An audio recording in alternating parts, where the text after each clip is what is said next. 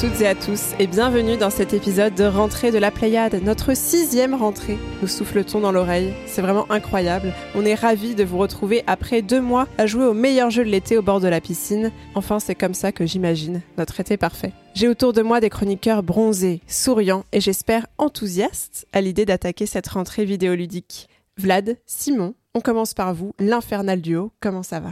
Ça va très bien, bonjour Salut Béné, bonjour à tout le monde. Euh, Vous nous avez préparé aujourd'hui une chronique commune. Qu'est-ce que c'est? On va parler d'un... De quoi d'ailleurs? Ça a l'air bien Est-ce que préparé. c'est un jeu? Est-ce que c'est un... Je sais pas, Simon, c'est c'est- c'est plutôt ta chronique et c'est moi qui vais venir l'emmerder après. Voilà. Juste après une petite preview que je vais faire, je crois aussi. On va parler d'Immortality. Tout à fait. On aura aussi une petite preview, pas forcément prévue, mais c'est ça aussi la Pléiade, c'est aussi l'improvisade. Tout à fait. On va jeter un coup d'œil à Return to Monkey Island. Et euh, juste après votre chronique en duo, de mon côté, l'angoisse euh, sera animale puisque je vous parlerai d'un petit agneau au destin tourmenté avec Cult of the Lamb. François, bonjour. Bonjour, bonjour tout le monde. Ce sera quoi ton sujet aujourd'hui? Moi je vais vous parler d'un petit jeu ravissant qui s'appelle Tiny Kin. Et ça a l'air tout choubidou. Ah, ça je peux, peux pas te faire de pré-podcast, vous allez voir. C'est totalement toi et ça nous permettra, je l'espère, d'aborder la rentrée avec le sourire. Aurélie, bonjour à toi. Bonjour tout le monde. Ce sera quoi ta chronique aujourd'hui? White Knight, un jeu euh, tout à fait récent qui a 7 ans et qui ressort en version collector, un jeu en noir et blanc, je vous en dirai un peu plus. Très bien. Et ça promet un petit peu d'angoisse pour terminer cet épisode. Damariane, bonjour. Salut Béné, bonjour à tous. Pas de chronique pour toi aujourd'hui, mais on va quand même entendre ta voix mélodieuse tout au long de cet épisode Exactement. pour rebondir sur nos fantastiques chroniques. On aura aussi donc la petite preview de Vlad et notre cher Master Chief Thibaut rempile pour une nouvelle année à la technique. Merci beaucoup à lui, notre gardien silencieux, qu'on entend nous dans nos oreilles, mais pas vous. Il n'y a que toi qui l'entends. hein. Bah, je, je suis la seule à mériter, Vlad. Ah, tu te nous, nous vois peut-être. Oui.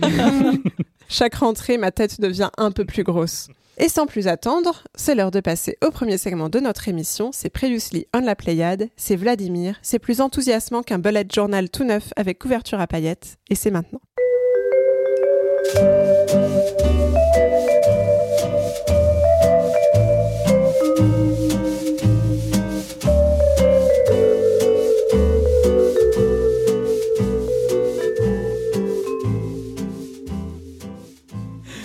Et oui, à propos de notre émission de juin, c'était il y a si longtemps maintenant, Josie à Josette nous disait J'ai été ravi d'entendre Simon descendre The Quarry. Ayant beaucoup aimé Until Dawn, j'ai testé la démo pourtant très courte, mais ça m'a donné la même impression que Simon, une régression à tous les niveaux. Durant les quelques minutes que dure cette introduction, on a tout des non-choix entre connerie A et connerie B, des QTE qui changent, une ligne de dialogue anodine qui en plus s'intègre hyper mal dans la conversation, des phases d'exploration, euh, guillemets avec les doigts, avec rien à explorer. On est sur du sous Beyond Two Souls, entre parenthèses le meilleur quantique, ce qui n'est pas un compliment, je crois, de sa part.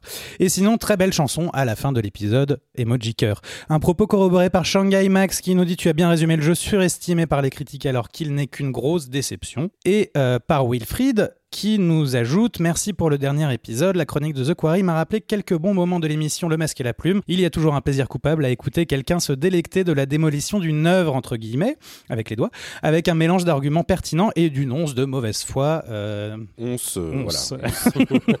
Wilfried qui ajoute ça c'est pour ma gueule. Sinon j'ai essayé le début de Gnog, j'avoue que c'est typiquement le genre de jeu qui me met hors de moi. La qualité visuelle aussi bien graphique que l'animation et sonore est indéniable. En revanche, je trouve que c'est un bon contre-exemple de game design à quelques égards. Je ne parviens pas à comprendre les objectifs si bien que je tapote mon iPad au hasard jusqu'à tomber sur la bonne réponse. Je n'éprouve donc aucune satisfaction à résoudre un puzzle, juste le soulagement d'avoir trouvé la combinaison qui me semble rétrospectivement arbitraire. De mon point de vue, on retrouve le défaut principal qui a sonné le glas pour les point and click des années 90, la chasse aux pixels et aux combinaisons hasardeuses. Certains de ces jeux m'ont profondément marqué, mais pour des raisons qui me semblent extérieures aux spécificités du médium. J'ai le sentiment que Gnog me fera le même effet, une satisfaction visuelle et auditive, et dépourvu du plaisir de jouer. Et à la question, il arrive quand le prochain, le prochain podcast L'été a été long sans vous Eh bien, c'est maintenant et câlin auditif à toutes et à tous. Oui, gros câlin auditif, même si je ne suis pas sûre d'être ravie d'être comparée au masque et la plume. Mais c'est Simon, c'est Simon, c'est pas Oui, obligé de l'assumer podcast. pour tout le monde. podcast. Est-ce que tu as aussi des portages à nous signaler, Vladimir? Et oui, en trois mois, beaucoup de choses. Inscription, dont je vous avais parlé en février dernier, est sorti sur PS4 et PS5. Detroit Become Human, ça c'était à l'épisode 15 en juin 2018, est augmenté d'un manga qui se passe à Tokyo, pourquoi pas. Euh, Art Spaceship Breaker est arrivé sur PS5 et Xbox Series. The Devil in Me, le prochain épisode de Dark Pictures Anthology, arrive en novembre, mais est-ce qu'on en a vraiment envie? Si, peut-être Simon. Euh, Little Orpheus, ça c'est François qui l'avait streamé.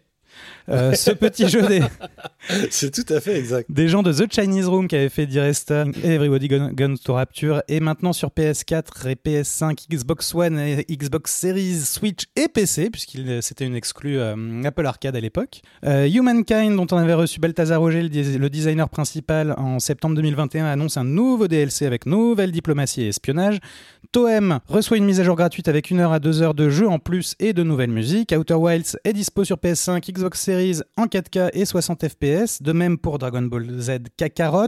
Et puis Victoria 3, le nouveau jeu de stratégie en temps réel de Paradox, arrive le mois prochain, le 25 octobre. Et Rusty Lake, dont on avait interviewé le cofondateur Robin Rass en avril 2019, annonce un nouveau jeu en coop pour le mois de novembre. Vous vous doutez, bien sûr, euh, que je le chroniquerai. Voilà, je mets, je mets dips dessus maintenant. Mais si c'est Mais mauvais, c'est Bah, pareil. euh, mais c'est pas grave, je Ah, ferai une chronique Très du bien. masque à la plume, du coup. très bien. Merci beaucoup, Vlad, pour ce- ces retours. Je suis très impressionnée parce que tu peux parler beaucoup sans reprendre ta respiration. Je respire pas. C'était vraiment très, très, très impressionnant. Et on va enchaîner avec un mini tour des news, mais on va quand même vous mettre un petit jingle.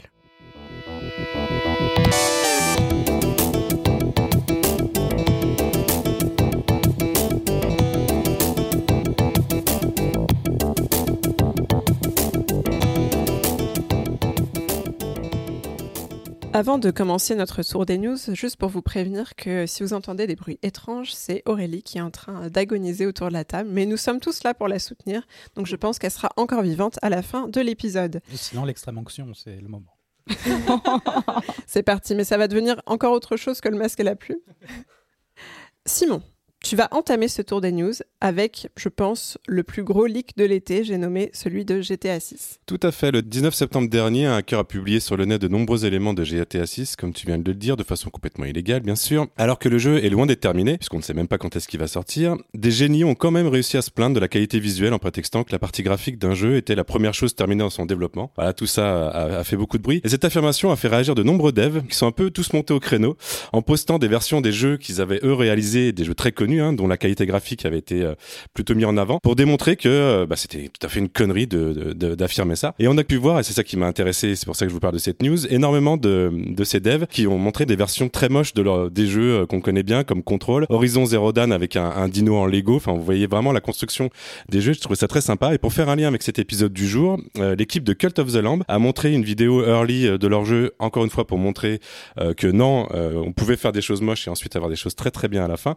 Et Sam Barlow a fait un tweet très drôle en montrant un pseudo immortalité en 2D qui m'a fait aussi beaucoup rire. Vous pouvez retrouver tous ces tweets des développeurs euh, et les vidéos dont je, viens de vous parler dans un article de PC Gamer. Vous avez, c'est assez facile à trouver sur, sur Google. Eh bien, merci beaucoup, Simon. Et je tiens à souligner que dans une des vidéos euh, leakées, on voit une PNJ qui est allongée par terre, qui tout à coup se réveille pour se gratter les fesses, se renifler les doigts et elle se, elle se rendort. Voilà. Ça, ça promet un jeu vraiment incroyable. Sur cette belle note odorante, Vlad, c'est à toi. Tu vas nous parler d'un phénomène qu'on adore ici à la Pléiade, les NFT. Euh, j'avais brièvement parlé déjà ici des NFT dans les jeux vidéo à l'occasion. Bah, j'avais fait une, euh, un- une petite news sur, euh, sur certains jeux comme The Sandbox où, on- où l'essentiel du jeu consiste à acheter euh, des NFT dans le jeu lui-même et puis après de les revendre et d'en faire commerce. Et il se trouve que euh, cet été, euh, fin juillet, il y a le Conseil supérieur sur la propriété littéraire artistique qui a rendu un rapport sur les NFT qui estime euh, que les NFT sont un titre de propriété sur le jeton inscrit dans la blockchain auquel peuvent être associés d'autres droits sur le fichier numérique. C'est-à-dire qu'en fait, les NFT ne sont un titre de propriété que sur le ticket de caisse euh, de la transaction. Et en aucun cas sur, sur l'œuvre sur l'œuvre qui aurait été achetée. Et donc il n'y a aucune cession de, de droits patrimoniaux euh, à ce niveau-là. Et, euh, et tout le rapport est assez clair là-dessus et indique un certain nombre de, démarches et de choses qu'il va falloir travailler dans les années à venir si des gens veulent vraiment faire quelque chose de ces NFT, mais en- notamment sur des, questions juridiques, puisque pour l'instant le Conseil supérieur euh, pour la propriété littéraire artistique considère qu'un NFT n'a aucune valeur juridique en lui-même. Et donc il va falloir travailler pour y associer des, des contrats euh, et notamment des euh, certificats de, de comment on dit de, pro- ouais, de oui D'authenticité. voilà. Ce que le NFT prétendait remplacer de façon numérique ça n'est absolument Ah pas le cas. Donc euh, en réalité aujourd'hui quelqu'un qui possède une NFT ne possède que son NFT c'est-à-dire pas grand-chose. Juste Oui, la, la certitude d'avoir acheté quelque chose mais pas ce qui est censé avoir été acheté Ça remet en cause vraiment tout le principe des NFT. Absolument. J'avoue, je suis assez contente. Le- Vraiment, je, je déteste les NFT. François qui parle L'organisme. Oui, François. m'auto-introduis. Le- L'organisme dont tu parlais, il a une, une juridiction qui s'étend sur, euh, Il est, il- sur combien de pays ou, euh, Ah, euh, c'est français, c'est euh, c'est français. D'accord, uniquement C'est- français, c'est oui, ça. oui, ça dépend du ministère de la Culture. Mais une, euh, il y a eu un- une étude, euh, par ailleurs, euh, pas liée à un organisme public, euh, mais un organisme privé aux États-Unis qui est sorti effectivement aussi euh, au milieu du mois d'août d'un cabinet d'avocats spécialisé dans le droit à la propriété privée et dans les investissements et la spéculation liés à ces droits, qui a conclu à peu près la même chose euh, un mois et demi après euh, le, le CSPLA. Et je me, je me permets une petite question un petit peu annexe, mais est-ce que tu fais partie des gens qui pensent que euh, retravailler le NFT pourrait produire des choses intéressantes? Alors, bah, pff, le NFT concerne pas que les jeux vidéo évidemment, mais aussi beaucoup l'art numérique qui s'en est saisi euh, ces derniers mois et, les NFT ont permis à beaucoup d'artistes de pouvoir vendre en ligne euh, des œuvres dématérialisées entre guillemets, ce qui était très difficile jusqu'ici, notamment les vidéos. Le marché de l'art vidéo, c'est un truc assez compliqué, mais alors le marché des, œuvres internet encore plus. Euh, donc ça a permis de faciliter quelque chose. Maintenant, à ce niveau-là, quand ils sont associés à ce qu'on appelle un smart contract qui permet, quand le NFT est revendu, de toujours continuer de payer l'artiste qui a créé l'œuvre, contrairement à ce que ce qu'est le marché de l'art euh, physique jusqu'ici, on peut se dire que c'est intéressant, mais sinon au-delà de ça, globalement, ça n'est qu'un objet de spéculation. Mm. Et en l'état, de toute façon, tu n'es propriétaire que d'un ticket de caisse, donc tu revends ton ticket de caisse en fonction de ce que les gens pensent qu'il valent. Sûr. C'est pas très intéressant. Merci beaucoup pour ce petit tour des news, euh, certes réduit, mais de qualité. Et euh, Vlad, tu vas garder la parole pour une petite preview sur Monkey Island.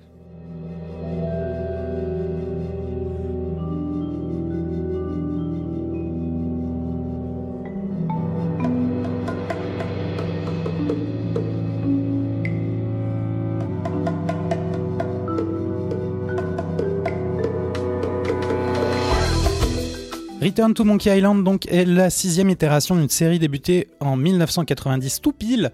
Euh, premier jeu The Secret of Monkey Island créé par euh, Ron Gilbert, Da- Dave Grossman et Tim Schafer, euh, qui a connu euh, quelques péripéties 30 dernières années avec un, euh, un deuxième épisode fait par les mêmes, puis un troisième uniquement par Tim Schafer, un quatrième qui était au tout début de la 3D, qui était à peu près une catastrophe en termes de jouabilité, même si l'humour euh, restait et reste encore aujourd'hui euh, tout à fait à, la, page. Et un cinquième épisode par feu nos, amis de Telltale Games, une pensée pour eux.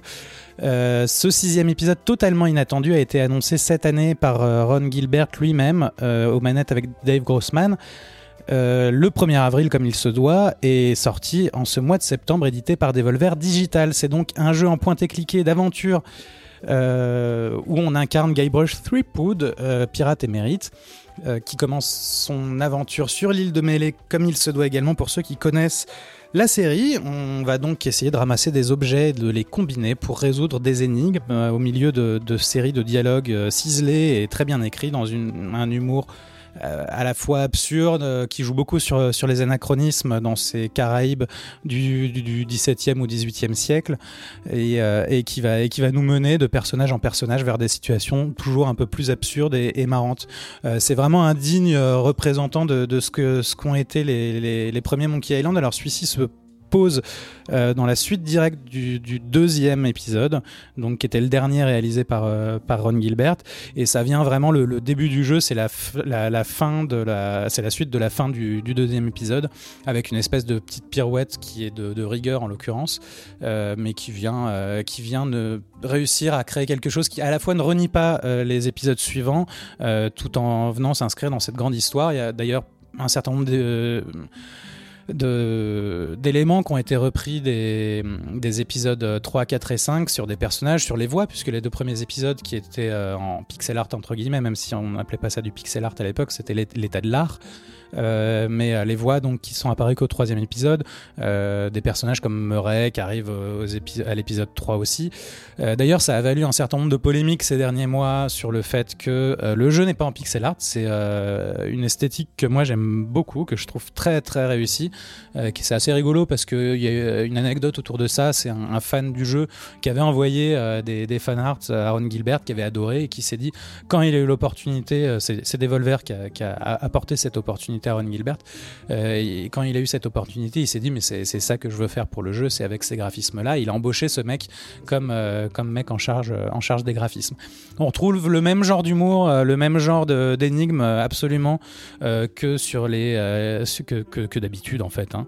Euh, parce que la formule n'a pas tant évolué. Euh, qui a un peu changé, c'est qu'il y a euh, des choses plus accessibles. C'est vrai qu'il y a beaucoup de gens qui trouvent que les premiers Monkey Island, en tout cas, sont soit trop difficiles, soit, trop alambiqués et qui ont du mal à rentrer dans ce type de jeu euh, très, très début des années 90, très Lucas Games.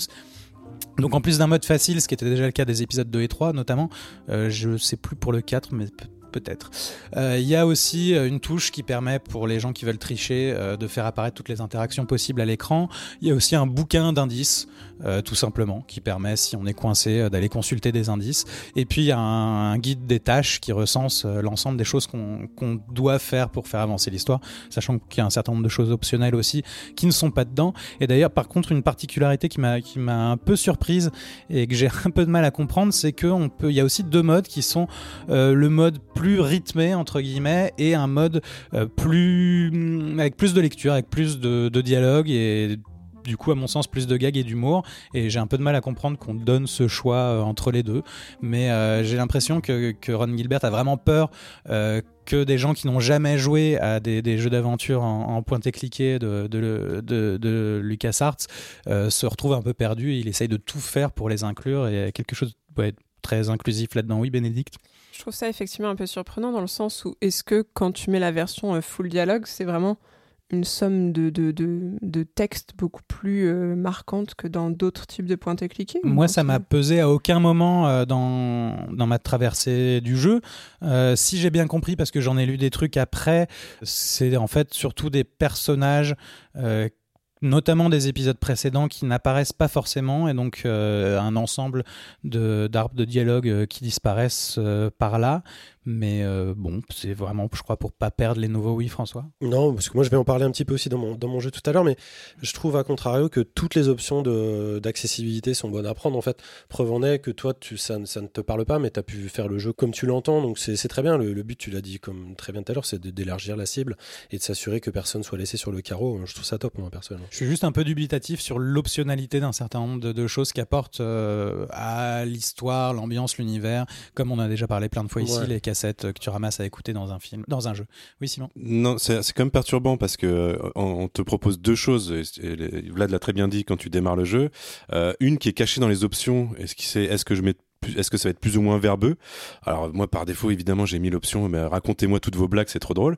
Euh, et quand tu démarres l'aventure on te dit pas euh, on te dit est-ce que tu veux jouer en normal ou en difficile? Et moi, ça m'a perturbé parce que je sais pas ce que ça veut dire en fait. Enfin, on- Ouais. déjà, on n'a jamais vu ça. Euh, on t'explique pas. Il y a même pas de sous-texte pour te dire qu'est-ce que tu vas avoir ou c'est à peine expliqué. Évidemment, moi, j'ai mis tout au max et j'ai. Et euh, je, je, je réagirai tout à l'heure, hein, mais c'est vrai qu'il est pas très dur. Enfin, il, est- plutôt fluide. euh. Alors, je sais pas ce que c'est la version simple, mais euh, ça... enfin, moi, je trouve quand même pas ça très euh, très logique en fait de, de mettre ces options de de- d'accessibilité sur un jeu où tu ne sais pas ce que tu fais en fait en Ouais, mais t'as as la même remarque que, que Oui. Vlad, c'est-à-dire que vous, vous deux, vous y avez joué euh, voilà, de la Moi, manière dont vous y avez joué. Bah, je- Donc il faudrait questionner quelqu'un qui n'a pas envie de jouer comme ça, qui a envie de jouer peut-être Mais plus rapidement. Il a euh, envie de quoi? Enfin, ça- tu bah, sais de pas ce que de- tu fais en fait de en de choisissant le. de moins de texte, Bah, je- tout simplement. C'est peut-être accessible à des plus jeunes. Ouais, je si on a moins de, de texte et de difficultés, j'imagine. C'est inaccessible à personne, à mon avis, en tout cas, ça c'est certain. Euh, Enfin, ouais, en termes de difficulté, effectivement, je trouve qu'on est rarement, euh, on est rarement à la peine. Et puis encore une fois, il y a ce, alors je l'ai utilisé qu'une fois le, le bouquin euh, d'indices juste pour voir ce qu'il faisait. Et en fait, enfin, je m'attendais un peu de subtilité. Ça, je trouve que si il faut faire un reproche quelque part, c'est qu'en fait, il te donne quasiment immédiatement euh, la, la solution à, à- à tes problèmes là où t'en es, quoi, globalement, s'il y en a. Oui, euh, Ariane. J'ai deux euh, rapides questions. Est-ce qu'il y a une euh, version française du jeu Euh, le- les sous-titres sont en français, les voix sont en anglais. D'accord. Et quelle est l'ambiance euh, musicale du jeu? Ça reste la même que celle des épisodes précédents, donc c'est une, euh, c'est un sympathique, euh, une sympathique musique de pirate dans les Caraïbes, euh, un peu mêlée de d'un fond de de reggae euh, à l'occasion, euh, bah, de choses jamaïcaines quoi. Ah, Quel étrange mélange. Euh, mais ça c'est depuis l'épisode 2. hein. Oui, François. Et moi aussi, j'ai une question. C'est, euh, j'étais curieux de savoir si l'humour dont tu parlais tout à l'heure, il fonctionne. C'est-à-dire que ça reste quand même un jeu qui a une trentaine d'années, enfin la licence. Et on- est-ce qu'on arrive encore à faire euh, ce genre de d'écriture et d'humour qui fonctionne euh, aujourd'hui? Est-ce que ça, est-ce que ça te bidonne autant que, que quand tu avais joué aux originaux Alors moi personnellement complètement, c'est un peu les mêmes ressorts, c'est-à-dire que ce que je disais tout à l'heure, à la fois anachronique et puis à la fois un- des, des commentaires sur, euh, sur l'industrie du jeu vidéo, mais euh, sur la, la, vraie- la vie réelle aussi, et sur le fait qu'on... Enfin, le jeu aussi, il sait ce qu'il est, il sait où il en est, il, sait aussi un certain nombre de... de enfin, une partie du public qui, auquel il est destiné, euh, donc il fonctionne euh, extrêmement bien par rapport à ça, je trouve, euh, à tout niveau. C'est cool ça. Et Ouais, il- je trouve très touchant en fait. Enfin, j'ai, euh, je, je sais pas comment le dire, hein, mais plus que l'humour, je trouve ça hyper, euh, hyper agréable. Enfin, je sais pas pourquoi, mais et même, même les blagues qui sont vraiment drôles, euh, je trouve que c'est ça, c'est l'ambiance qui est, hyper agréable. Enfin, je sais pas, j'étais, j'étais quand même assez touché par, certaines scènes. euh, euh, de, de, toutes les discussions que tu peux avoir avec les personnages. Enfin, on, sent que, enfin, on sent que c'est pas simple en fait de faire un jeu euh, aussi bien écrit, aussi bien dialogué, parce qu'en fait c'est que des dialogues. Euh, et faire des dialogues, c'est vrai que euh, dans le jeu vidéo, en tout cas, on voit pas ça tous les jours, et c'est vraiment très bien. Et puis avec autant de, poids à porter aussi, parce que c'est difficile d'être non seulement le sixième épisode d'une série culte, mais en plus le premier à être repris par, le créateur original. Et effectivement, je trouve qu'il y a beaucoup d'attention portée aux joueurs. Alors, il y a un peu moins de dialogue, je trouve, que par rapport au, par rapport au premier, où chaque tentative d'interaction avec un objet donnait lieu à une ligne, ce qui est moins le cas ici, parce qu'on n'a plus tout ce système euh, de jeu en pointé-cliqué qu'on avait au début, où on peut essayer de pousser, tirer, euh, attraper, ramasser un objet. Là, on n'a que deux choix en général qui sont sur le clic gauche et le clic droit, c'est-à-dire regarder et ramasser. Euh, mais effectivement, ouais, il y a quelque chose euh, de, de très doux, en tout cas aussi, euh, dans les, le rapport entre le joueur et le jeu et entre les personnages. Euh, François. C'était juste pour signaler qu'on avait, je me souviens, chroniqué son, son avant-dernier jeu, du coup, Aaron Gilbert, qui était Thimbleweed Thimbleweed Park, ouais, c'est Sébastopol qui nous avait parlé de ça, épisode Oh, 3 ou ouais, 4. c'était en 2017, je me souviens ouais. plus. Mais... Et je me dois de conclure sur un, truc qui me tient énormément à cœur. Ils ont forcément joué à Jenny Leclou parce que à la fois euh, c'est vraiment Jenny Leclou en termes de plastique, en termes de visuellement, et euh, c'est les mêmes trames de narration euh, où on n'arrête pas d'avoir une histoire qui est racontée par, par quelqu'un et on repart, on repart dans l'histoire. Et on n'arrête pas de faire des allers-retours comme ça. C'est très drôle aussi. Ça, ça, ça joue vraiment de- du rythme et euh, je jouer à Jenny Leclou, mais Oui, ça, c'est ça, on avait compris. Il y a du Johnny Mais Leclou dans ton sourire. Ça, ça assume aussi ce côté transmission entre une génération et une autre et entre le fait voilà, de porter cet héritage de 30 ans d'histoire du jeu vidéo. ouais. Eh ben, merci beaucoup Vlad pour cette preview. Et Vlad, Simon, vous gardez la parole pour nous plonger au cœur d'Immortality, la nouvelle et intrigante production de Sam Barlow.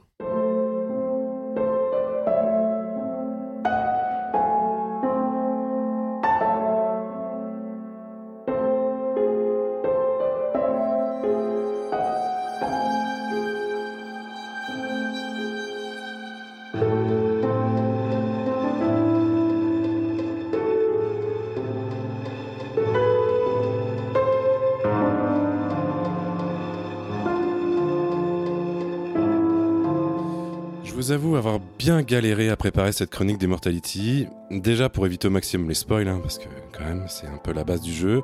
Ensuite parce que le jeu m'a pas mal bouleversé et que j'ai mis du temps à savoir ce que je pensais de, de lui. Euh, et enfin pour euh, savoir vraiment qu'est-ce que au final Immortality comme type d'œuvre artistique. Est-ce que c'est un film, un jeu vidéo? Est-ce que c'est un monstre? Bref, je vais essayer de développer tout ça en vous divulgachant le moins possible. Et voilà, c'est un de mes, un de mes challenges aujourd'hui. Avant de démarrer l'expérience, euh, donc là je parle vraiment de, de l'œuvre, un menu à propos euh, nous donne quelques, un peu de contexte. On parle de Marissa Marcel, une actrice qui a débuté sa carrière dans les années 60 et qui ensuite a disparu sans laisser de traces, après avoir tourné trois films qui n'ont jamais été terminés ni diffusés. Nous sommes en 2020. Et oui, le jeu se passe en 2020. Les rushs des trois films ont été redécouverts et notre rôle va être de comprendre les mystères qui se cachent autour de Marissa. On prend donc en main une machine de montage qui permet de diffuser les rushs des trois films, découpés en scènes, avec chacune le traditionnel clap de début et son action, comme vous le- l'entendrez souvent. On a pour chaque scène une vision de l'envers du décor puisque on voit les techniciens effectuer les préparations avant que les comédiens se mettent à jouer. On peut aller en avant, en arrière, faire des pauses à tout moment. Et en bon fan de ciné, je me suis retrouvé mais comme un gamin à admirer chaque rush en les visionnant plusieurs fois, en passant d'un film à l'autre, en essayant évidemment de comprendre euh, le scénario et tous ces mystères qui sont bien cachés. Le film le plus ancien est pour moi un bijou de reconstitution au niveau de l'image, mais surtout au niveau du son, qui m'a totalement envoûté. Rien que d'entendre le responsable du clap, du clap, pardon, dire le numéro de la scène avec son accent italien me donne mais un plaisir absolument fou. Bon bref, il faut vraiment avoir fait ça pour comprendre, mais euh, voilà, euh, comprendront ceux qui comprennent. En plus des rushs euh, des films, on a accès à des making-of qui montrent les acteurs euh, et les réalisateurs en interview, en train de répéter des scènes. Bref, on les voit vraiment en train de construire chacun des films autour d'une table, par exemple. Ce qui, pour moi, a augmenté beaucoup la profondeur et surtout l'empathie que j'ai ressentie envers les personnages. Chacun des acteurs, qui jouent des techniciens ou de vrais acteurs, sont vraiment tous impeccables. Petite parenthèse, Vu la qualité des films, je recommande vivement de faire Immortality sur le plus grand écran que vous ayez à disposition, voire de louer une salle de ciné pour l'occasion. Ça vaut vraiment le coup. Pour ma part, j'ai tout fait évidemment en vidéo proche dans le noir et ça a beaucoup, euh, bah, disons, été dans le dans le sens de de mon immersion dans le dans euh, l'œuvre. Voilà pour l'aspect cinéma. Maintenant, Immortality, c'est aussi autre chose, puisqu'à tout moment, en figeant une image euh, d'un des rushs, d'une des scènes dont je, dont je parlais tout à l'heure, on peut cliquer sur un élément du film, que ce soit un personnage, un objet, du décor, on peut cliquer sur absolument tout ce qu'on veut. Ce faisant, on est téléporté dans une autre scène où le même personnage ou l'objet est représenté. Il y a donc un jeu, dans le jeu, à découvrir de nouveaux rushs qui donneront de plus en plus d'indices pour découvrir le secret de Marissa Marcel. Plus on découvre, euh, plus l'expérience devient grisante pour moi. Euh, le jeu contient vraiment beaucoup de niveaux de lecture. Et la partie gameplay est d'ailleurs extrêmement fluide, extrêmement bien faite, avec une interface qui est vraiment parfaite, une prise en main qui est naturelle dès la, dès la première scène euh, où on switch d'une scène à l'autre. Je suis passé vraiment par toutes les émotions possibles en ces longues heures, à me prendre pour tantôt pour un monteur, tantôt pour un enquêteur. Euh, vraiment, je, je, suis passé par la joie, par les, par la tristesse, par euh, et j'étais souvent euh, mal à l'aise parce que le jeu met quand même pas mal mal à l'aise. Deux petits bémols tout de même, euh, et ça m'a un peu choqué. Le générique de fin est arrivé pour moi à un moment complètement aléatoire où j'avais encore pas du tout compris l'ensemble de, ce qu'on essayait de me dire et ça m'a pas mal déstabilisé euh, puisque je savais plus trop quoi faire, est-ce que je devais continuer. J'ai vraiment vu le générique, j'ai fait, bah mais là je, je sais pas du tout la fin en fait. Et donc évidemment j'ai continué. Et la deuxième chose, bon là c'est très spécifique parce que je joue sur euh, Xbox, euh, sur le Xcloud, euh, les achievements qui pop, alors les, enlever tous les achievements possibles parce que ça, ça pète complètement l'immersion. Euh, surtout que les achievements c'est, oh vous avez cliqué sur toutes les, sur toutes les armes du jeu, super bravo. Vous avez peut-être un paramètre que tu peux régler. Bah, pas sur Xcloud, ils ont pas encore fait ça, donc j'ai pas eu le, cette chance. Mais si vous pouvez désactiver les achievements, vous aurez une expérience euh, beaucoup plus intéressante. Immortality est une œuvre qui m'a profondément marqué pour son originalité et sa qualité de réalisation. J'y retourne régulièrement pour me faire une petite scène, encore une fois euh, plutôt côté italien, car il me reste évidemment beaucoup de choses à découvrir, même après la scène de conclusion dont je parlais tout à l'heure. J'ai vraiment envie de revoir aussi les acteurs et surtout Manon Gage, qui est l'actrice principale qui joue euh, Marissa. Ah, j'adorerais la voir ailleurs dans un autre film parce que je la trouve vraiment passionnante. Seule question en suspens concernant euh, concernant Immortality, je sais pas vraiment s'il est possible d'itérer sur ce format en proposant d'autres univers, d'autres scénarios. J'ai l'impression que c'est comme s'ils avaient inventé un type d'œuvre un peu unique et qu'il avait tout de suite magnifié. Voilà, c'est un peu mes réflexions. Je sais pas comment faire autre chose que, que cet Immortality, qui pour moi est, euh, est tout à fait parfait euh, dans ce qu'il propose. François? Non, je pensais que là, du coup, tu voulais. Tu oui, on fait ça à deux. Et oui, du coup, moi, je suis l'autre côté de la balance parce que cette expérience a été un vrai calvaire pour moi, euh, pour euh, utiliser la, la métaphore euh, théologique qui se doit avec ce jeu. Euh, C'est pas un jeu. Ouais. Euh, alors effectivement, j'ai eu une espèce de fascination pendant la première demi-heure pour ce flux continu d'images, euh, pour euh, voilà que ces choses qui te t'arrivent dans la gueule en permanence. Et puis quand même assez rapidement, je me suis juste senti brinque un peu au hasard de scène en scène, sans que ça n'ait absolument aucun sens. Parce qu'effectivement, ce que disait Simon, tu, tu passes d'une scène à l'autre en cliquant sur un élément, mais tu cliques sur une pomme, peut-être t'amener à une pomme, parfois va t'amener à une olive, et ça se fait de façon totalement aléatoire. Si tu cliques sur le même objet de la même frame du même clip, tu peux arriver euh, complètement ailleurs. Donc en fait, tu te crées pas de chemin mental qui va te permettre de cartographier l'ensemble des clips que tu vas accumuler au fur et à mesure. Et, euh, en fait, je, enfin, suivre l'intrigue et, avancer dans, dans dans les, histoires, la grande et, et les petites, euh, pour moi, n'a aucun intérêt ni aucun sens était juste à brevet et gaver euh, et gaver d'images oui François excuse-moi de te couper c'est parce que je voulais poser la question tout à l'heure euh, à Simon du, euh, du coup j'ai compris qu'on enquêtait et tout ça mais comment est-ce qu'on on voit le, la progression? Comment est-ce que ça se fait du coup? Ben, c'est des scènes qui s'ajoutent. Tu as une espèce de bande montage au début qui est limitée à un certain nombre de scènes. Donc, on Et a plus de scènes. À chaque fois que tu vas cliquer sur un objet qui t'emmène vers une nouvelle scène, cette scène va s'ajouter à l'ensemble des scènes que Et tu c'est avais ça qui te fait avant. comprendre que tu progresses et que tu avances et que voilà. Absolument. Et puis le fait de comprendre ce qui C'est se passe c'est en vraiment la plus au compréhension, et hein. c'est les mesure. mystères, ce que je disais. Tu, dois comprendre bah, la trame de chacun des films euh, et puis comprendre ce qui est arrivé à cette, euh, à cette actrice euh, et à ces films. Euh, ce qui a été, moi, le, le deuxième point de blocage après le fait de me faire brinque-baller, c'est qu'à un moment donné, je me suis dit, mais en fait, qu'est-ce que je fais et pourquoi je suis là Et en fait, à partir du moment où j'essaye de me poser cette question, et ben, je n'ai absolument aucune réponse. Euh, en fait, ce que disait Simon euh, sur le à propos, euh, on a retrouvé des rushs de ces films. On les a mis dans un logiciel pour que vous puissiez les- regarder et vous êtes un utilisateur du logiciel. Donc en fait, je joue à YouTube ou ou à un YouTube chat roulette, je sais pas, euh, qui me fait sauter de, de scène en scène sans que, sans que vraiment je, je sache où je veux. Et je veux- Ce que je veux dire, c'est quand. Ouais, Ariane, pardon. Ah non, non, c'était pas pour te couper, euh, c'était juste par rapport un peu à ça.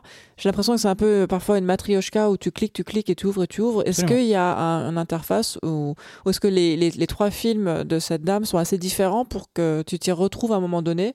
Parce que si tu cliques sur une pomme, sur une pomme, après tu te dis mais où est-ce que j'étais? Est-ce que tu peux revenir en arrière? Est-ce qu'il y a... J'ai essayé d'éviter le spoil au maximum. Tu vas passer, comme disait Simon, euh, d'une scène d'un film à une scène d'un autre film, à euh, un making-of, à une, un plateau télé, à- et voilà, sans que. Enfin, mais tu le vois immédiatement, Tu sais où effectivement. t'es. Tu sais où t'es. Ok. C'est bien fait. Chaque film est très très différent et dans son esthétique et dans sa mise en scène et dans ses cadres et, euh, et, euh, et clairement euh, Sam Barlow il a très bien compris le cinéma et c'est un réalisateur de cinéma c'est-à-dire que bah, le cinéma c'est deux choses de base c'est euh, le cadre et le montage et le cadre c'est ce que tu montres et ce que tu ne montres pas et euh, ça dit toujours quelque chose du cinéma parce qu'en montrant ou en ne montrant pas tu tu, tu dis ce que tu penses que le cinéma devrait montrer ou ne pas montrer en général. Et le montage, c'est euh, associer deux idées pour amorcer la construction d'une troisième. Et, euh, et ça, il a, il a compris ça, effectivement. Mais après, à un moment donné, il y a un autre truc qui s'appelle le jeu vidéo. Et le jeu vidéo, fondamentalement, c'est l'interaction. Et n'importe quelle interaction dit quelque chose du, du jeu vidéo. Et que dit ce jeu vidéo du jeu vidéo, je suis pas bien sûr de le comprendre parce qu'en termes d'interaction, ça me paraît très peu intéressant. Tu subis juste un flux d'images euh, en permanence. Les interactions que tu as euh, sont assez rares et, euh, ont peu d'effet globalement. Il y a une idée de jeu vidéo qui est une idée brillante mais qui est très très mal amenée et qui suffit pas pour moi à sauver le jeu et qui consiste en gros à répondre, à proposer une nouvelle forme de hors-champ dans un jeu qui, une nouvelle forme de hors-champ, disons. Mais du coup, c'est aussi une idée qui vient du cinéma.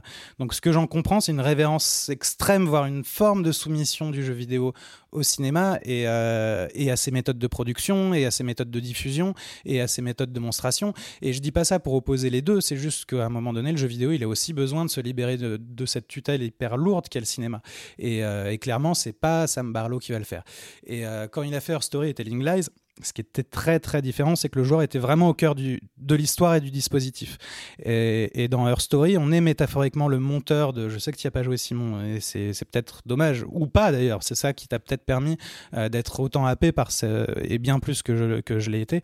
Euh, dans Her Story, tu te retrouves effectivement métaphoriquement à faire le montage euh, d'une œuvre, mais tu te le retrouves parce que les films n'ont pas d'auteur dans Her Story. C'est-à-dire que. Enfin, d'apparence évidemment. C'est-à-dire que dans la diégèse, euh, tous les films que tu as dans Her Story ont le même cadre parce que c'est une caméra que personne n'a posée là et, et quelqu'un appuie sur rec sans que tu saches jamais pourquoi.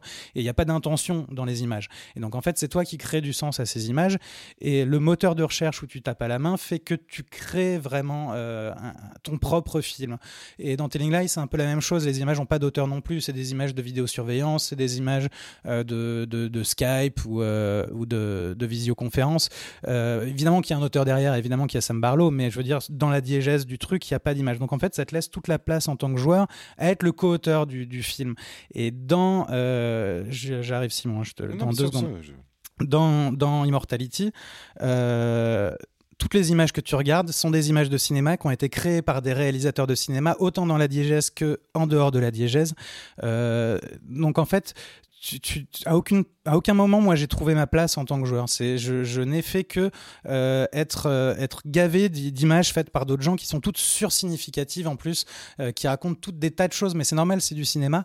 Mais à un moment, j'en, pouvais plus et, et, et j'ai enfin, es assez en colère en, fait au final contre ce jeu.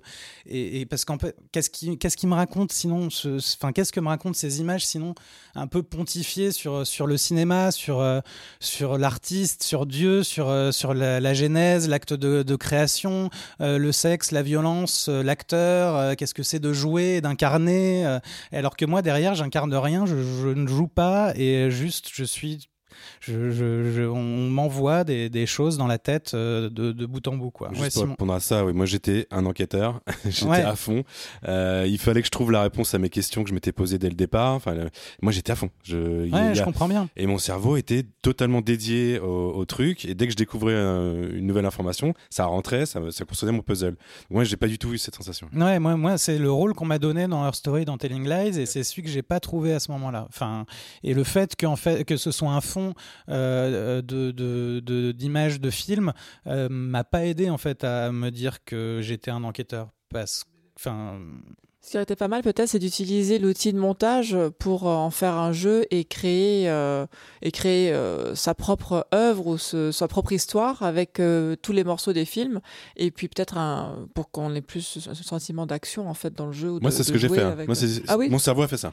Ah d'accord. Voilà, c'est euh, dès que je dès que je me rajoutais un- un- encore une fois une pièce de puzzle, ça me donnait plus d'informations et ça me donnait et je me je sentais que je me rapprochais vraiment de de il y a plusieurs mystères, ça on peut le dire, euh, plusieurs choses à découvrir qui sont un peu cachées, euh, qui concernent encore une fois Marissa et, et tous les acteurs et à chaque fois moi ça me ça me j'étais un enquêteur. Oui, mais t'as t'as pas recréé un film à ta sauce en mélangeant les trois. J'ai l'impression si d'avoir fait ça. Ah, c'est pour ça que je disais que j'étais à la fois monteur et enquêteur, c'est que je, me- je me suis pris au jeu à ce, à ce moment-là. mais ça, je comprends très bien que ça te soit arrivé, mais euh, pour moi. Encore une fois, c'est en comparaison, mais euh, dans Her Story et un peu moins dans Telling Lies, mais surtout dans Her Story, il y avait énormément de place laissée à, un apport euh, de l'imaginaire du joueur, ce qui n'est pas le cas du tout. Là, tout est rempli. Il n'y a pas, il y a aucun vide qui ne va pas être comblé, et euh, même l'invisible, on va te le rendre visible à un moment donné, et on va faire quelque chose, et on va te, on va te pousser à, tout te montrer, à que tu vois tout, et qu'il n'y ait rien, aucun, plus rien, question, questionnement, mystère, imaginaire.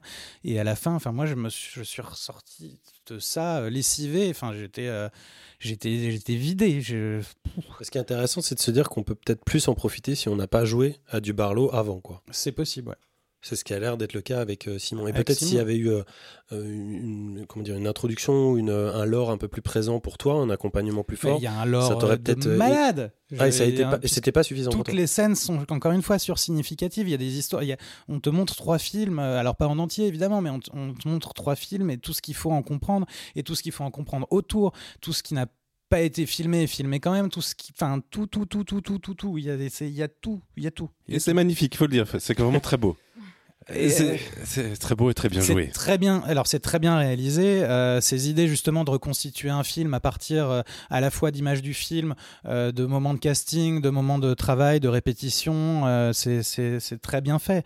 Après les films en eux-mêmes, si tu les regardes, c'est des imitations de nanars des années 70-90, euh, mais c'est voulu évi- évidemment. Puis, de toute façon, tu vois la différence entre ce qui est hors hors film et dans les films. Tu, tu vois bien que il fait pas des nanars parce qu'il est mauvais en cinéma. Il fait des nanars parce qu'il a décidé de faire des nanars. Effectivement. Merci beaucoup à tous les deux pour cette euh, passionnante chronique en duo. Euh, les auditeurs, on vous invite à jouer au jeu et à décider par vous-même si vous êtes plutôt euh, Team Simon ou Team Vlad dans cette affaire, ou un peu entre les deux, et on sera ravis d'avoir votre avis pour un prochain Pulp. Euh, et je vais enchaîner avec mon propre sujet, Cult of the Lamb.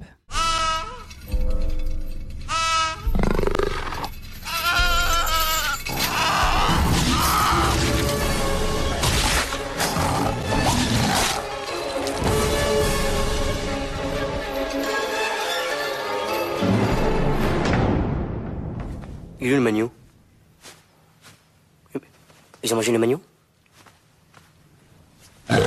Il est où, le magneau En voilà une bonne question. Contrairement au frêle animal dévoré par des crocodiles dans Astérix et Obélix Mission Cléopâtre, celui du jeu dont je vais vous parler aujourd'hui, Cult of the Lamb, connaît un destin plus glorieux. Ça ne commence pourtant pas fort pour le pauvre agneau imaginé par le studio Massive Monster.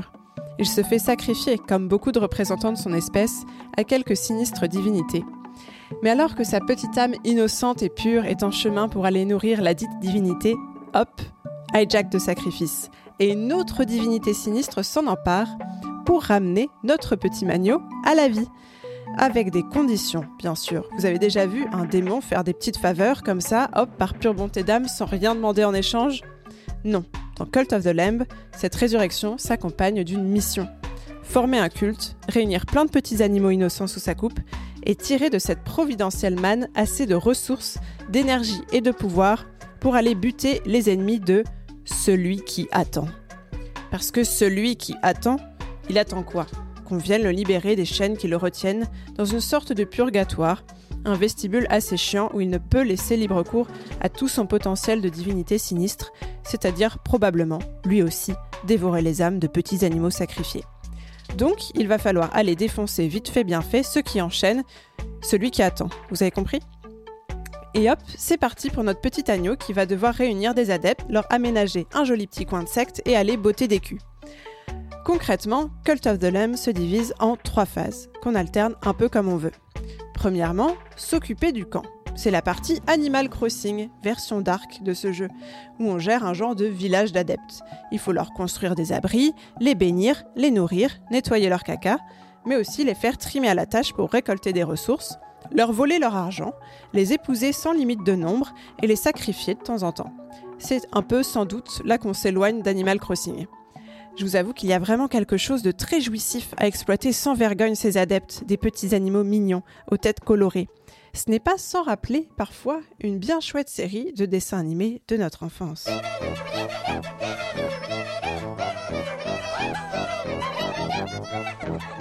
Et oui, les plus sadiques d'entre vous ont reconnu le générique d'Happy Tree Friends, la série dans laquelle d'adorables petits animaux sans cervelle finissent massacrés de toutes les manières possibles, le plus souvent à cause de leur propre stupidité ou maladresse. Mention spéciale à l'épisode où Lumpy, l'orignal bleu, se coupe une jambe coincée sous un arbre avec une cuillère avant de se rendre compte qu'il a sectionné la mauvaise jambe.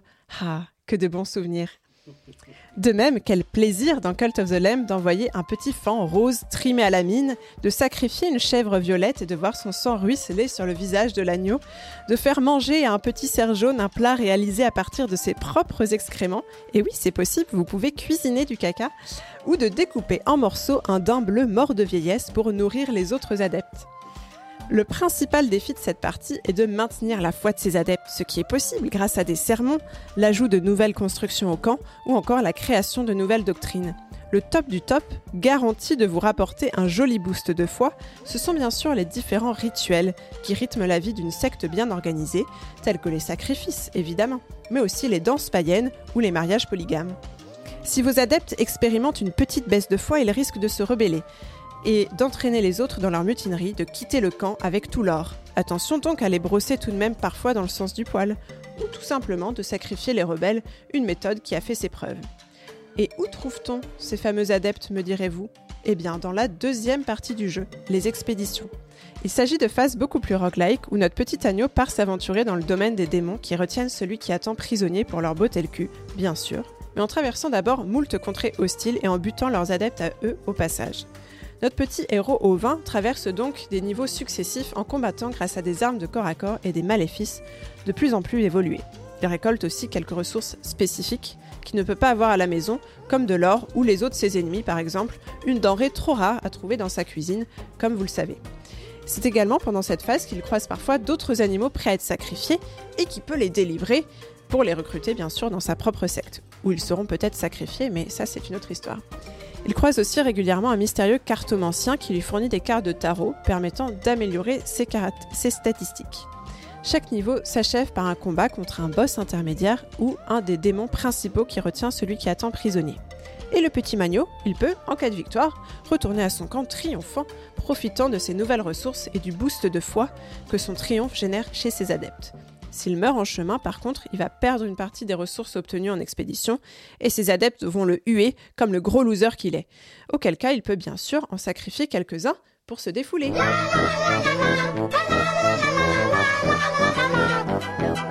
La troisième phase consiste à aller rendre visite à des lieux voisins qui ne sont pas des niveaux de combat. Il y a le, par exemple la cabane de Rato, le précédent élu de celui qui attend, qui semble s'être fait destituer de son poste de chef de culte pour quelque obscure raison. On pourrait presque dire qu'il s'est pris un gros râteau. Et si vous ne riez pas à cette blague, attention à vos fesses, le sacrifice n'est jamais loin. Rato aide beaucoup le petit agneau au début de jeu grâce à sa propre expérience de gourou de secte. On peut aussi, par exemple, aller dans un village champignon, se défoncer aux champignons hallucinogènes, ou aller pêcher avec un homme poisson, ce qui est, je vous l'accorde, assez paradoxal. Ces trois phases peuvent donc, comme je le disais, s'agencer un peu comme on le souhaite, mais il y a bien sûr des subtilités. La principale étant que pendant les phases d'exploration ou de visite du, du voisinage, la vie du camp continue. Si l'agneau s'absente trop longtemps, ses adeptes, qui ne sont pas très débrouillards, peuvent donc mourir de faim, se rebeller, euh, déserter, attraper des maladies. Attention donc à ne pas partir trop longtemps sous peine de revenir dans le chaos le plus total. C'est un peu comme si vous laissiez la maison à vos ados. Et je sais ce que vous allez me dire. Sacrifice, sacrifice, sacrifice. La solution à tout. Mais on ne peut pas non plus tuer tout le monde. Les adeptes restent essentiels pour générer de la foi et des ressources. Tous les gourous de secte vous le diront. En tout cas, ceux qui ont le mieux réussi dans la vie. Attention donc à bien doser. Ces allers-retours permanents entre les différentes phases, les expéditions qui durent en général de 10 à 15 minutes, les phases de vie du camp ou les visites de voisinage finissent par générer une addiction très très forte. Moi qui trouvais le début du jeu un poil barbant et répétitif, je me suis rapidement laissé entraîner dans un tourbillon de rituels, de combats et de sympathiques moments de communion partagés à danser avec mes adeptes autour du feu. Cult of the Lamb a satisfait toutes mes pires pulsions. L'envie d'être adoré, la violence, le plaisir malsain d'exploiter mon entourage et la cupidité, celle d'amasser toujours plus de ressources. Sans compter le parfait mélange de mignonnerie et de glauque de son graphisme. Le jeu est suffisamment riche pour que je connaisse presque autant de manières de jouer que de joueurs, certains réussissant le tour de force de ne sacrifier quasiment personne durant la partie. Mais quel plaisir y a-t-il à ça Je vous le demande. Bref, vous l'aurez compris, Cult of the Lamb est plutôt une reco de ma part, surtout si vous avez quelques pulsions sadiques à satisfaire. Chers auditeurs, notez que je vais lancer des regards pleins de sous-entendus à Ariane. Vous pouvez découvrir les aventures du Magno créé par Massive Monster et édité par Devolver sur toutes les plateformes. Euh, pardon, je vais refaire cette phrase. Vous pouvez découvrir les aventures du Magno créé par Massive Monster et édité par Devolver sur toutes les plateformes classiques. Alors allez, à vos pentacles. Ariane, tu as une question Oui, alors j'ai une remarque et deux questions. Ma remarque, c'est j'espère qu'ils vont faire euh, une deuxième version du jeu où tu ne gères que le camp et tu ne fais que ça, une espèce de, management, ce serait génial. mes deux questions, c'est quand Magno revient à la entre guillemets vie, est-ce que son univers est dans le monde des morts ou est-ce qu'il revient euh, là où il était avant, dans, dans le monde réel il revient dans son camp d'adeptes. C'est là où il, où il respawn, c'est dans son petit camp au milieu de ses adeptes. Et des fois, effectivement, il passe par l'espèce de purgatoire où est retenue la divinité qu'il a, euh, qu'il a ressuscité, qui va lui dire genre ah t'es vraiment nul, euh, essaye de te ressaisir parce que je t'ai pas ressuscité pour que tu fasses de la merde. Et il le ressuscite quand même. Il y a peut-être un nombre de morts à partir de laquelle il se fait vraiment taper sur les doigts et il y a des phases intermédiaires, mais je ne l'ai pas euh, expérimenté. Et ma deuxième question, c'est alors moi je suis Magno, je n'ai qu'une seule envie, c'est de taper la, tronche de ceux qui m'ont sacrifié. Euh, alors, il va le faire en fait, parce que ah, ceux qui ah, ont sacrifié euh, l'agneau appartenaient justement au culte d'une des divinités qui retient l'autre divinité en otage. Donc, quand il va taper plein de monstres dans les combats, il tape notamment des, certains des adeptes parmi ceux qui l'ont sacrifié. Et son premier euh, acte en tant qu'agneau ressuscité et euh, de taper directement ceux qui étaient en train de le sacrifier. On, peut l'emprisonner et le torturer? Euh, Les ennemis? Oui. On peut que les, on peut que les tuer. on on ah, peut pas les torturer. C'est assez décevant. Même les adeptes, on peut pas trop. On peut indirectement les rendre malades, etc. Mais il n'y a pas trop de torture. C'est peut-être un peu ce qui manque. Peut-être vous laisser toutes les deux. un prochain DLC. Vlad, tu avais une autre question? Ouais, il y a une fin ou c'est juste un grand jeu de gestion? Alors, je, ne suis pas arrivée à la fin. Donc, j'imagine qu'il y a une fin. Tu penses qu'il y en a une? Oui, en fait, alors j'imagine qu'une fois que tu as libéré euh, le, celui qui attend, ça doit déclencher la phase de fin, parce qu'en fait, il est retenu prisonnier par euh, trois euh, démons principaux. que tu mets assez longtemps à battre parce qu'il faut d'abord battre plusieurs boss intermédiaires. Et donc, j'imagine qu'une fois qu'il est libéré de ses chaînes, ça enclenche le processus de fin. mais je ne l'ai pas encore déclenché pour ma part. François juste une petite remarque, c'est euh, avoir le, visuel du jeu qui est absolument euh, très attirant, enfin très très bien foutu. Euh, on a vraiment l'impression que c'est le jeu Devolver par excellence, avec les caricatures, avec toute l'horreur que vous avez autant de plaisir à, décrire dans toute cette mignonnerie. Et il faut savoir que le jeu est à ce jour le plus gros succès commercial de, de Devolver. En fait, ça, ça a vraiment explosé dans toutes les ventes. Donc c'est, hum, je trouve même assez étonnant et finalement assez cohérent. Mais ils ont, voilà, ça, ça, ça a été l'un des gros gros cartons de, de cet été en fait. Alors, à noter du coup que le jeu n'est juste euh, édité par euh, Devolver et développé par euh, Massive Monster. Voilà, Ok, bon, c'est l'éditeur du jeu, mais pas le développeur sur celui-ci. Et que je connais beaucoup de gens qui ont joué. Euh, Il y a une critique qui revient souvent quand même que j'ai pas euh, spécifiquement explicité, c'est que les hum, niveaux d'exploration sont un poil répétitifs. C'est vrai que comme disait Ariel, la partie gestion du camp est plus marrante, même si c'est impossible de faire que ça parce que sinon on n'a pas assez d'or ou de ou euh, de, dépouilles d'ennemis pour avancer. Mais euh, voilà, c'est effectivement, je pense, une des phases qui mérite d'être retravaillée. Je pense que j'ai fait le tour de vos interrogations. Ce qui va agneaux. nous permettre justement, François, tu avais la parole de continuer avec toi et avec ton mignon petit puzzle game, Tinykin. Oui.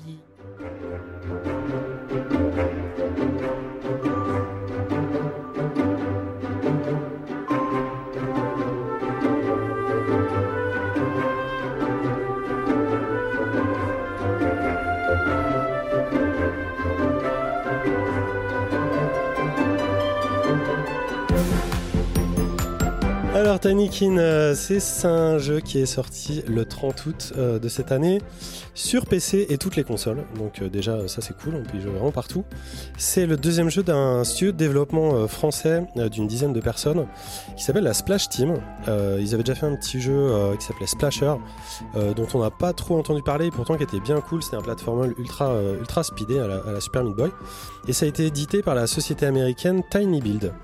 Euh, ça fait longtemps personnellement que moi je surveillais le, développement de ce jeu, notamment pour euh, la DA de, ces personnages en 2D plongés dans un univers 3D, à la manière d'un Paper Mario ou d'un Away Journey to the Unexpected, pour lequel j'avais déjà craqué, ça remonte à notre émission 23. Cette fois-ci, euh, pas de vue à la première personne. On contrôle Milo, euh, un alien humanoïde, euh, cousin des terriens, qui vient sur Terre pour rechercher rien de moins que l'origine de l'humanité, mais euh, découvre en fait qu'il est bien trop petit, que tout le monde a disparu et qu'aucun jour ne s'est écoulé depuis 1991. On doit donc se débrouiller avec notre taille miniature pour avancer dans notre enquête parmi les pièces d'une maison, qui sont gigantesques donc, et d'une maison peuplée d'insectes tout aussi variés qu'attachants. Des mythes, des fourmis, des punaises et plein d'autres petites espèces beaucoup plus choubi euh, qu'en vrai, dont je connaissais même pas le nom. Chacune a d'ailleurs investi une pièce de la maison et il faut réussir à, à collecter six artefacts euh, qu'ils se sont répartis entre eux pour réparer une fusée et rejoindre notre planète. Mais, et c'est là tout l'intérêt du jeu et son titre d'ailleurs, les insectes ne sont pas seuls, il vous faudra aussi attraper de mystérieux Tinykin et utiliser leur pouvoir unique pour créer tout un tas de fonctions utiles. Des échelles, des ponts, des explosions, etc. Les Tinykin sont des petits cyclopes rondelets, aussi colorés que mignons et entièrement dévoués à notre cause, qui vont nous permettre d'accéder à des raccourcis ou à des lieux impossibles à atteindre sans eux, ce qui amènera un petit côté réflexion euh, dans notre aventure. Les Tarnikin euh, parlent entre eux, ils font des bruits bizarres, ils nous suivent euh, en grappe partout, et du regard de leur œil unique, bref, ils sont marrants. Sachez que moi je leur fais porter des objets et je m'installe dessus pendant le voyage avec une jouissance infinie qui m'inquiète quelque peu, mais un peu moins euh, depuis euh, la chronique euh, de Bénédicte. Euh, L'arrivée dans un niveau se déroule donc souvent euh, de la sorte, on repère et on découvre les lieux et les missions en mode exploration. On collecte les Tinykin qui seront nécessaires à la résolution des énigmes, des quêtes et des missions. Et je vais pas vous divulgacher euh, les missions, mais elles sont du genre euh, réussir à diffuser de la musique partout, retrouver une petite voiture, stopper une grève, préparer un petit plat, bref, faire que tout le monde aille mieux et, repre- et réapprenne à profiter des différences des autres. Donc euh, pour moi, c'est un sujet extrêmement contemporain. La présentation des pouvoirs des différents Tinykin se fait d'ailleurs par des, petits euh, dessins animés en cutscene qui ponctuent euh, l'aventure de manière super fun et agréable. Dans le jeu, on peut périr d'une chute trop haute, mais aussi la stopper et planer grâce à une petite bubule temporaire. Si jamais on est trop mauvais, on rate le timing, on tombe quand même. Et d'ailleurs, euh, on, meurt aussi quand on, touche de l'eau, mais le jeu redémarre aussitôt, euh, sans frustration ni perte. On peut donc courir, ou plutôt glisser, grâce à un skate savant. Moi, je fais des sauts et des grinds d'enfer avec, j'adore ça. Euh, les graphismes sont absolument, euh, sont absolument délicieux. Ils ont été réalisés par un, illustrateur qui s'appelle Simon Hutt, euh, dont je suis depuis la chaîne Twitch. C'est un mec qui dessine en direct sur Twitch. Bah, pour résumer, c'est un design qui fait qu'à chaque seconde, vous avez le sourire aux lèvres. Donc voilà, c'est- super top.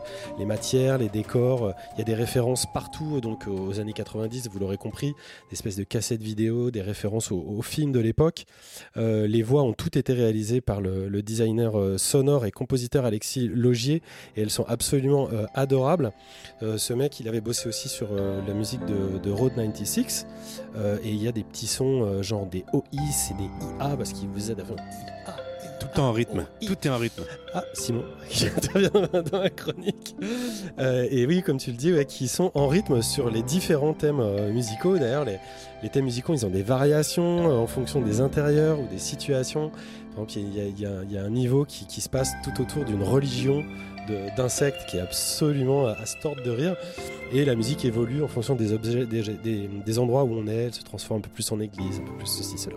Je vous laisserai, euh, je vous laisserai découvrir mais c'est adorable. On découvre avec émerveillement le game design de la maison. C'est ultra feel good. C'est à la fois actif et tranquille. On se sent vraiment bien dans ce monde miniature. Oui, Ariane. Ça me fait penser un petit peu à cette, euh, de ce dessin animé quand j'étais petit qui s'appelait Les Mini-Pousses. Mm. Et je voulais savoir, est-ce que dans le jeu, à un moment donné, tu dois éviter le regard des adultes, enfin des humains en taille normale, ou est-ce qu'il n'y a, pas de- y a pas de taille euh, Non, de- parce que comme, comme je l'ai dit dans, dans l'intro, dans l'histoire, en fait, il n'y a, il n'y a pas d'humains. Les humains ont disparu. Il y a que, ouais, il y a que les Tinykin, les insectes et puis notre personnage. Il n'y a pas du tout de, il y a pas d'humains. Il n'y a même pas d'animaux. Euh, je voudrais pas oublier qu'on doit aussi collecter du pollen dans chaque niveau pour que le brasseur de la maison concocte différentes bières pour nous aider à mieux planer.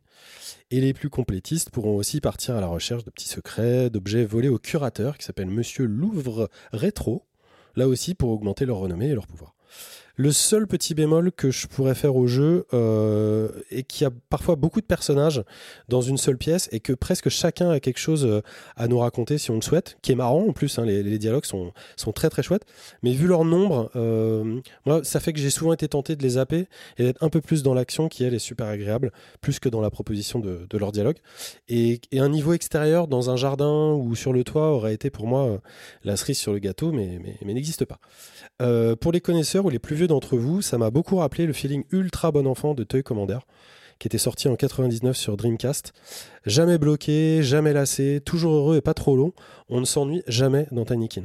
On aurait pu imaginer en plus être gêné par la quantité de Tinykin qui nous suivent, voire des collections euh, techniques que cela engendre, parce qu'ils sont parfois euh, 50, 70 euh, autour de nous. Et ben c'est jamais le cas, et, le jeu est super stable. Euh, vertigineux, accessible, fluide, bien pensé, bien fini, euh, joyeux, joli, malin et surtout hyper fun. Tinykin, vous l'aurez compris, c'est certainement l'une des meilleures manières d'accompagner la petite grisaille liée à votre rentrée. Et personnellement, il me manque déjà. Et en plus, mon petit doigt me dit qu'avec, euh, qu'il y aura un peu de contenu supplémentaire euh, euh, prochainement pour les retardataires, donc vous savez désormais quoi faire. Et attention, où vous marchez. À noter son prix ultra honnête pour le coup. C'est entre 20 euros- 21 euros sur PC et 25 euros sur, sur le reste, sans compter qu'il fait aussi partie du Game Pass. Donc, donc voilà. Simon. Oui, bah, donc je l'ai fait aussi, comme je te disais tout à l'heure. Euh, je trouve ça euh, vraiment magistral pour un jeu de plateforme. Enfin, il, il a vraiment tout compris. C'est comme tu le dis, c'est un peu enfantin. Enfin, je pense que c'est euh, c'est carrément jouable à partir de, de 10 ans euh, parce qu'il y a plusieurs niveaux de lecture. Encore une fois, même ce que raconte. À un moment donné, il y a, il y a, il y a vraiment une opposition entre euh, riches et pauvres. Et il, il, il vachement là-dessus. C'est très, c'est vraiment très drôle.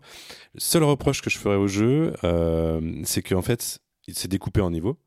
Et euh, je trouve que le premier niveau est mieux que tous les autres. Et en fait, euh, je trouve que le premier, le plus abouti, tu parlais de la religion, etc., euh, j'ai pas retrouvé le même plaisir euh, dans les niveaux suivants.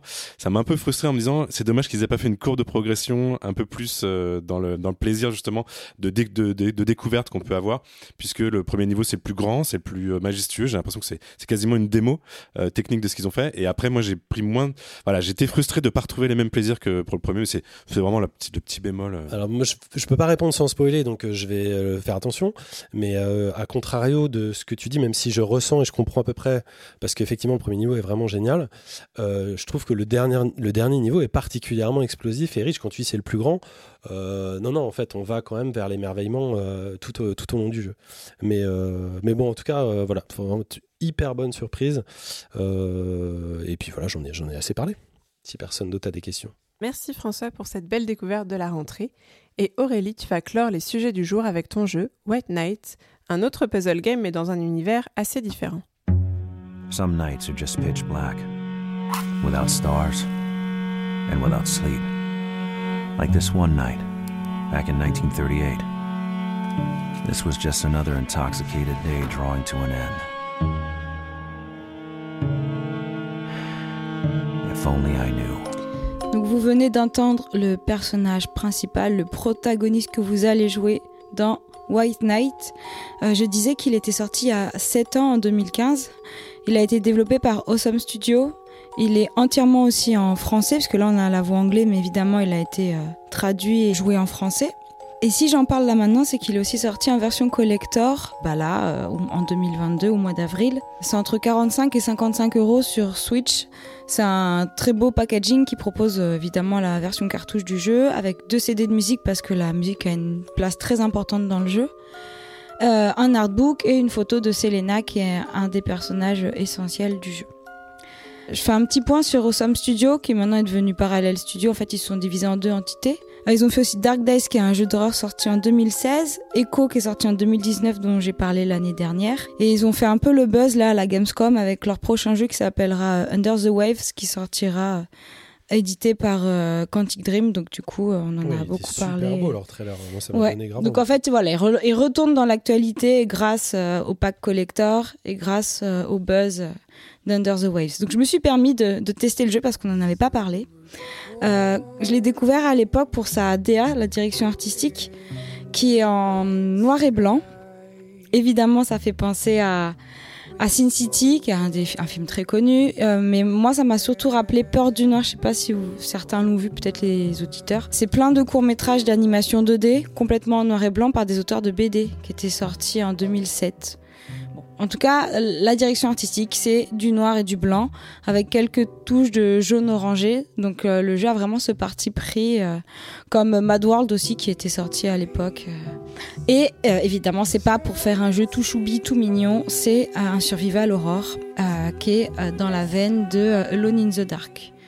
Euh, faut savoir que euh, les cofondateurs avaient travaillé sur Alone in the Dark 5 à l'époque et euh, que euh, Frédéric Rénal en personne a testé euh, White Knight. Il l'a fait tester à Frédéric Rénal. Donc euh, c'est vraiment un gros gros gros clin d'œil et hommage à Alone in the Dark et évidemment au film de Hitchcock. Quand on regarde la couverture du jeu, on pense à Psychose. Et euh, les clins d'œil ne s'arrêtent pas juste euh, à la DA ni à- au packaging du jeu. Donc ça, c'est à prendre en compte pour ceux qui aiment ce genre d'univers. Donc on joue... le jeu commence par un mec qui sort du barque, un peu trop bu, il prend sa voiture, accident de voiture, il se crache sur la route, et là, il arrive face à un manoir. Il rentre dans le manoir et il se retrouve emprisonné euh, dans ce manoir. Et le seul moyen de s'éclairer, c'est des allumettes.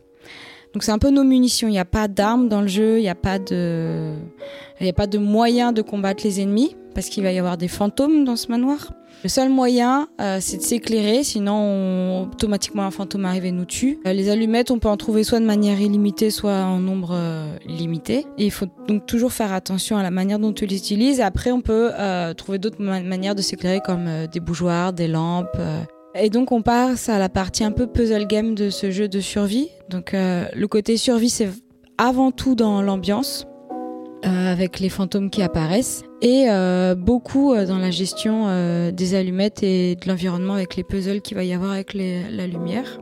On découvre pour l'histoire, donc il y a la, voix du personnage là qu'on entend en anglais qui sera donc en français ou en anglais hein, comme on veut, qui fait beaucoup de monologues en disant ses ressentis, ce qui se passe et tout est retranscrit dans un journal qu'on peut à tout moment ouvrir et on voit le déroulé du, jeu et de son histoire dès le début au moment où on a l'accident jusqu'à euh, le, moment où on joue. Et on retrouve aussi dans le manoir des, soit des photos, soit des sortes de journaux intimes où les différents personnages du manoir racontent leur vie qu'on se rend compte qu'il y a des éléments pas très, euh, pas très normaux, on va dire. C'est pas fantastique, mais en tout cas, euh, typiquement, ça parle de folie, de meurtre. Enfin, je disais que l'inspiration, c'est Psychose et Alone in the Dark. On est vraiment là-dedans, même en termes d'histoire de, et de scénario.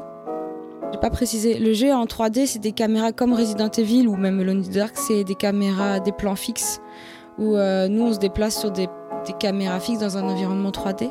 Et ça, ça m'a un petit peu bloqué dans la progression du jeu. Alors, euh, je pense parce que je manque d'orientation, clairement. Et parce que je peux pas ouvrir de carte, peut-être que si j'avais une carte du manoir comme dans les Silent Hill, ça m'aurait aidé à m'orienter. Parce que le jeu demande beaucoup d'aller-retour euh, pour chercher par exemple une clé qui va ouvrir un coffre à musique, qui va ensuite permettre de débloquer tel mécanisme. Ensuite, il faudra euh, ouvrir un tiroir et puis on va trouver une clé d'une porte. Et en fait, cette porte, elle est au premier étage du manoir. Et donc, il y a beaucoup d'allers-retours et, euh, et c'est vrai que si on a un peu du mal à se gérer, dans, à s'orienter dans l'espace, ça peut être difficile. Le jeu essaye de pas du tout être punitif parce qu'il sauvegarde quasiment constamment. Le seul problème, c'est que si on fait une réserve, par exemple, de 14 boîtes d'allumettes, et qu'on sauvegarde en s'asseyant sur le fauteuil, on peut décider de sauvegarder en s'asseyant sur des fauteuils. Et qu'ensuite il y a une sauvegarde automatique qui écrase notre sauvegarde de avec 14 boîtes d'allumettes, on va se retrouver avec une sauvegarde automatique avec 3 boîtes d'allumettes, qui des fois va être un petit peu frustrant. Donc il y a ces petits, vraiment tout petits, hein, ces petits couacs qui des fois font que le jeu, euh, moi en tout cas, des fois j'ai un peu du mal à progresser de manière euh, fluide et euh, facile, facilement on va dire. Ensuite, j'ai pas parlé du tout du sound design alors qu'il y, a tout le temps de la musique en fond. Il y a un énorme soin qui a été fait sur le sound design. Euh, le, jeu a été vraiment rejoué par des comédiens, une chanteuse d'opéra. Euh, il y a de la musique jazz tout du long parce que Selena, je disais, qu'il est un personnage important de l'histoire. Parce qu'il y a des histoires de meurtre. Il y a potentiellement un tueur en série qui traîne dans ce scénario ou en tout cas un tueur. Euh, Selena fait partie des personnages qui ont été tués. Donc, quand on mène l'enquête dans le manoir, on mène comme c'est une chanteuse de jazz, forcément, euh, il y a beaucoup de, jazz dans le jeu. Il y a du violon, il y a du piano. Il y a vraiment une importance des, instruments de musique et, euh, et des bruitages parce que l'horreur, elle se joue aussi beaucoup dans bah, dans les sons qu'on entend, les fantômes font des bruits un peu bizarres, il y a les bruits de pas, c'est un vieux manoir, il grince, les bruits de porte. Enfin, un peu les, les, il est assez old school là-dessus et euh, ça fonctionne très très bien. Voilà, donc là on entend le genre de petite musique euh, qui peut arriver euh, voilà, donc le, je pense que le jeu peut être assez grand public, mais il faut quand même être averti qu'il est un peu old school, parfois lent et qui et qui demande à s'orienter et quelques allers-retours. Oui, justement, ça, ça rebondit bien ce que j'avais en tête. comme il a 7 ans et qu'entre-temps, depuis euh, qu'il est sorti, tu as joué à beaucoup de jeux du genre, enfin en tout cas des, bah, tout le monde ici, hein, mais des trucs très horrifiques. Euh, il a vieilli justement. Enfin, tu, tu lui reproches des choses par, il est, il est plus aussi euh, moderne ou contemporain qu'il était il y a 7 bah, ans? Alors, je dirais qu'en 2015, il était déjà pas contemporain parce qu'il est tellement inspiré par Alone in the Dark dans sa manière de jouer. C'est tellement Resident Evil le premier avec vue sur le haut et ça, c'est un hommage pour toi, le... ou c'est euh, ou une contrainte ou euh? Je pense qu'ils ont, ont d'abord voulu raconter une histoire et que c'était la meilleure manière de raconter l'histoire que d'utiliser ce parti pris, euh, d'avoir des plans fixes. Et après, je pense que c'est pas anodin hein, d'avoir travaillé sur Alone in the Dark 5, d'être fan de Alone in the Dark le premier, de vouloir rencontrer Frédéric Rénal. Euh, d'être femme de films d'horreur, euh, de, faire un, enfin que la jaquette ce soit un des, enfin ça fait penser tout de suite à Psychose d'Hitchcock. Hmm, je pense que tout ça c'est juste euh, une sorte de déclaration d'amour à une époque, à une manière de jouer. Et donc du coup, il était déjà daté en 2015. Donc oui, il est toujours daté. Il faut accepter de jouer à des jeux comme ça qui sont un peu rigides. Moi, je les trouve très rigides, mais mais j'aime bien. Ça me fait râler et tout, mais parce que maintenant j'ai l'habitude des jeux où tout est facile, où on dégomme tout et ça me détend. Alors là, c'est vrai que bah, ça détend pas, quoi. Ça détend pas de mourir et de repoper à côté d'un fantôme, euh, de se perdre à cause de la caméra, mais pour le coup, ça, ça, ça, répond à, ça coche la case hommage. Vlad? Oui, je savais même pas qu'il y avait un Alone in the Dark 5. Euh, mais en tout cas, on, effectivement, l'hommage et l'affiliation avec Alone in the Dark, on, dans ce que tu racontes, on le sent dès le début avec la, la panne devant le, devant le manoir et tout. Euh, mais c'est pas du tout ce que je voulais dire. Euh, non, c'est que tout à l'heure, tu nous parlais du sound design et puis on entendait la sonnette au clair de lune. et je me demandais du coup s'il y avait une, euh, une création musicale originale pour le jeu ou si c'était euh, uniquement des, euh, des morceaux de, de tu disais, parlais de jazz ou de musique classique euh, réutilisée pour, euh, pour le jeu ou s'il y avait un compositeur? Il y a un compositeur. Et justement, je disais, ils ont travaillé avec euh, une chanteuse d'opéra. Et donc, euh, oui, oui, oui. François? Moi, j'étais content en fait que tu que tu parles de ce jeu parce que c'est, je trouve que c'est un jeu qu'il faut replacer dans son contexte, euh, comme comme tu dis, euh, le jeu a 7 ans et euh, à cette époque-là, en fait, il n'y avait pas beaucoup de jeux qui étaient comme ça. Tout de suite, on est happé par son son parti pris esthétique et je me souviens d'autres titres comme par exemple The Un- Unfinished. Oh là, je vais pas arriver à dire. Swan. Merci, The Unfinished Swan. Et, et à cette époque, voilà, il y avait une, une certaine forme de, de, réalité, de, de radicalité graphique en fait qu'on voyait poindre euh, chez les indés. Limbo. Euh, non, non, je ne dis pas qu'il n'y avait pas des, des, des, jeux en noir et blanc, euh, mais quand tu regardes Limbo, tu c'est pas exactement le, même genre de truc. J'en ai fait la liste sur Sens Critique, foncez-y, vous allez trouver euh, 400 jeux en noir et blanc et, et retrouver tout l'historique de cette thématique. Mais euh, moi, je me rappelle que dès que j'avais vu ce jeu-là à l'époque, euh, je m'étais dit, ah oui, quand même, les mecs, ils ont été, ils ont été un peu franco, il y avait quelque chose, tu vois, qu'on a retrouvé un peu euh, après, euh, notamment dans Obradine et tout ça, c'est un mélange euh, d'oser une forme de, pixelisation du visuel un, un petit peu plus radicale. Et, et je sais que le jeu avait, euh, avait, avait des, quelques soucis, notamment ceux que tu as, cités, des, des, des, des, problèmes de, de maniabilité ou de, ou de lisibilité. Mais euh, ça me rappelle une, une époque où, où des gens, quand même, commençaient à essayer de prendre, euh, euh, essayer de faire des choses un petit peu, un petit peu différemment à ce niveau-là. Et j'avais j'avais deux questions. Alors, il y en a une, je sais pas si tu la connais, c'est-à-dire que est-ce qu'ils sont passés vraiment directement de chez Atari à l'époque, donc au sortir de, de, de the Dark, pour faire ça, ou est-ce qu'il y a eu, est-ce que tu connais la, ce qui a, ce qui a déclenché l'envie de, Ah. de faire ça Je sais que plusieurs personnes de l'équipe euh, sont passées par euh, Ubisoft et Dontnod, donc par des gros studios. D'accord. Ils ont commencé à développer, enfin, le directeur créatif a commencé à travailler sur ce projet alors qu'il était encore euh, dans un de ces deux gros studios. C'était, c'est ce qu'on commence à faire sur son temps libre et puis après on récupère euh, son chômage, on fait un, plus comment on fait là, on récupère tout d'un coup et puis on peut monter sa société grâce à, aux sous qu'on a quoi. Et- voilà. Donc Ma, et ma deuxième question sur le jeu, c'est euh, tu parlais des fantômes euh, tout à l'heure. Je, je sais pas si t'as expliqué comment est-ce qu'on les combat les fantômes. Est-ce Ah, que le simple euh, fait de, de monter une lumière, ça les fait ça les fait dégager ou Oui, alors on peut pas les combattre, ça c'est sûr. Si on s'approche d'eux, ils- tout de suite ils nous agrippent, ils nous tuent. On peut pas se débattre pour. Faut surtout pas qu'ils nous attrapent, sinon c'est mort. Euh, donc il faut soit les contourner, soit, et c'est souvent le cas, trouver une source de lumière plus forte que l'allumette euh, pour les cramer. D'accord. Exemple, allumer un spot. ça lu- pas, ça. Non, ça marche pas. Si j'arrive avec une allumette, euh, c'est pas la peine. Et- C'est juste que si je n'ai pas d'allumette, il va m'attaquer. Un...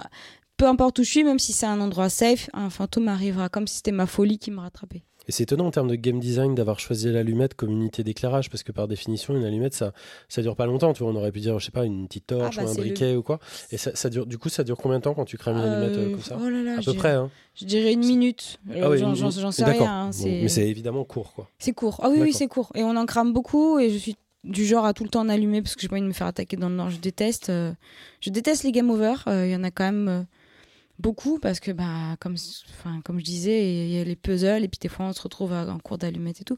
Mais ça fait partie vraiment du jeu. hein. C'est, c'est, c'est assumé, c'est voulu. euh, c'est pas une critique. hein. T'as as commencé par dire que le il y avait une version collector qui existait et qui était quand même pour le coup un peu chère est-ce qu'on peut y jouer euh, de manière euh, moins chère aussi ou plus du tout? Oui, en collector, j'ai vu des packs qui sont soit 45, soit 50, 55 euros. Ça dépend le site qui commercialise. Il n'est plus disponible sur PS4. Euh, je sais pas pourquoi, mais je l'ai pas retrouvé sur PS4. Il n'existe plus. Et sur euh, Steam, il est à 13 euros, un peu moins de 13 euros. Oui. Ouais, je... c'était juste par rapport à la...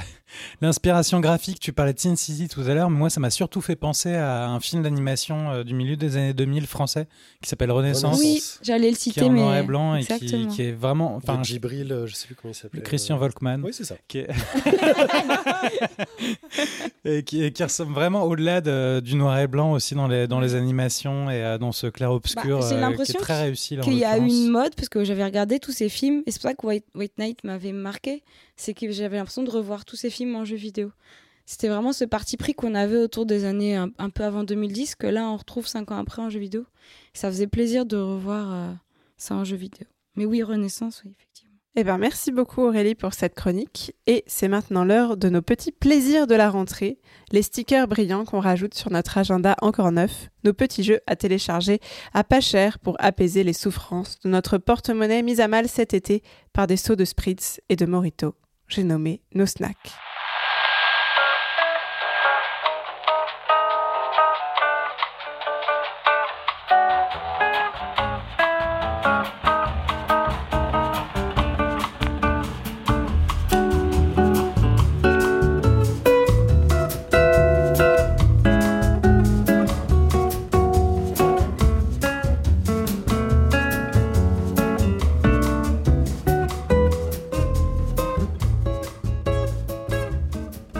Va commencer par toi, Simon, et un petit jeu de cartes pour changer. Encore moi Mais qu'est-ce, que- qu'est-ce qui se passe aujourd'hui?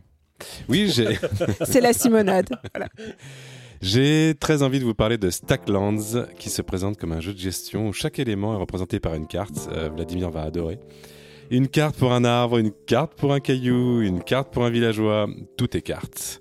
Superposer deux cartes ou stacker en anglais, d'où le nom du jeu, permet d'effectuer une action. Par exemple, vous mettez une carte villageois sur une carte arbre pour créer une pomme ou une branche, et oui.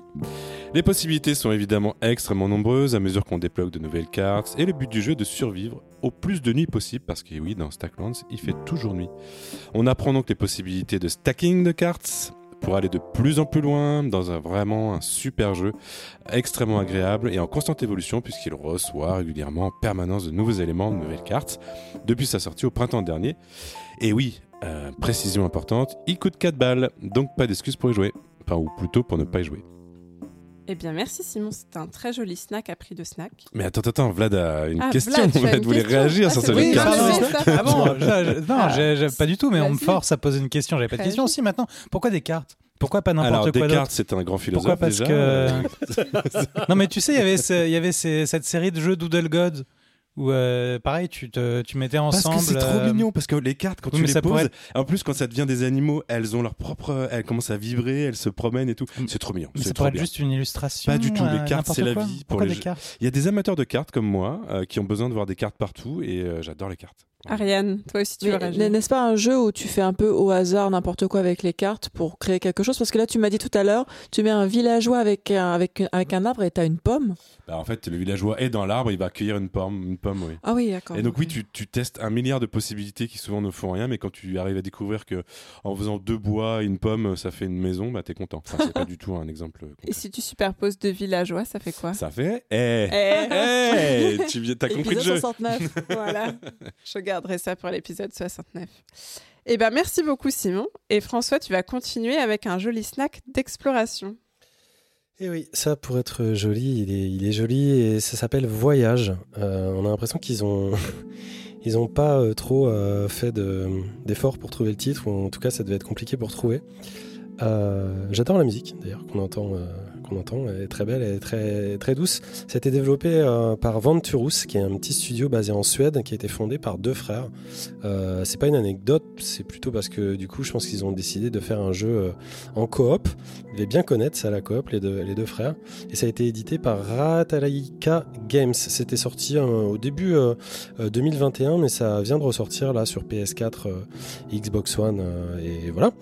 Et en fait, moi j'ai retrouvé un message de moi sur leur itch.io qui, les questionnait euh, il, y a, deux ans. Donc euh, j'ai découvert par surprise que je devais suivre ce jeu. J'étais très surpris de retomber sur un message, un message de moi. Et le, jeu est absolument euh, magnifique, comme vous pouvez le voir ici euh, sur le plateau. Donc Voyage, c'est un jeu d'aventure cinématique qui capture l'essence de l'exploration partagée. Je vous lis la, définition commerciale. là. Que vous décidiez de jouer seul ou en coop, le voyage tournera autour de deux survivants à la recherche de réponses sur un passé longtemps oublié. Embarquez pour un voyage, levez le voile sur un mystère et trouvez le chemin du retour ensemble.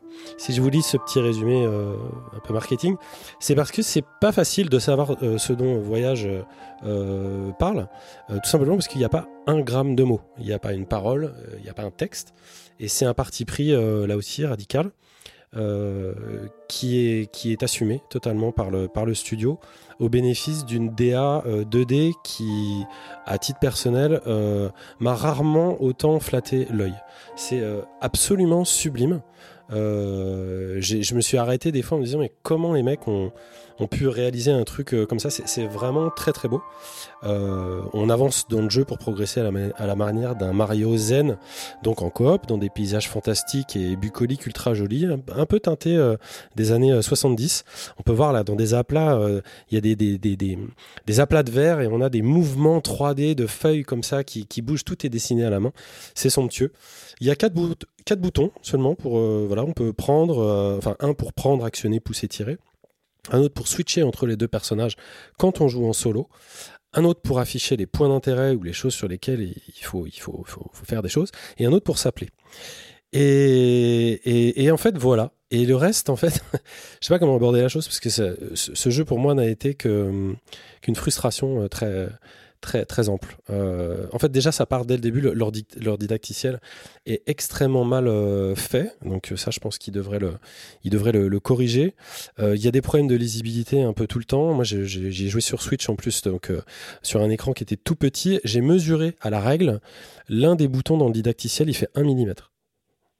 Donc 1 mm avec une lettre dedans euh, pour donc, mettre avec des mêmes avec des jumelles, c'était un peu compliqué. On peut pas courir alors que le jeu demande de faire pas mal d'allers-retours.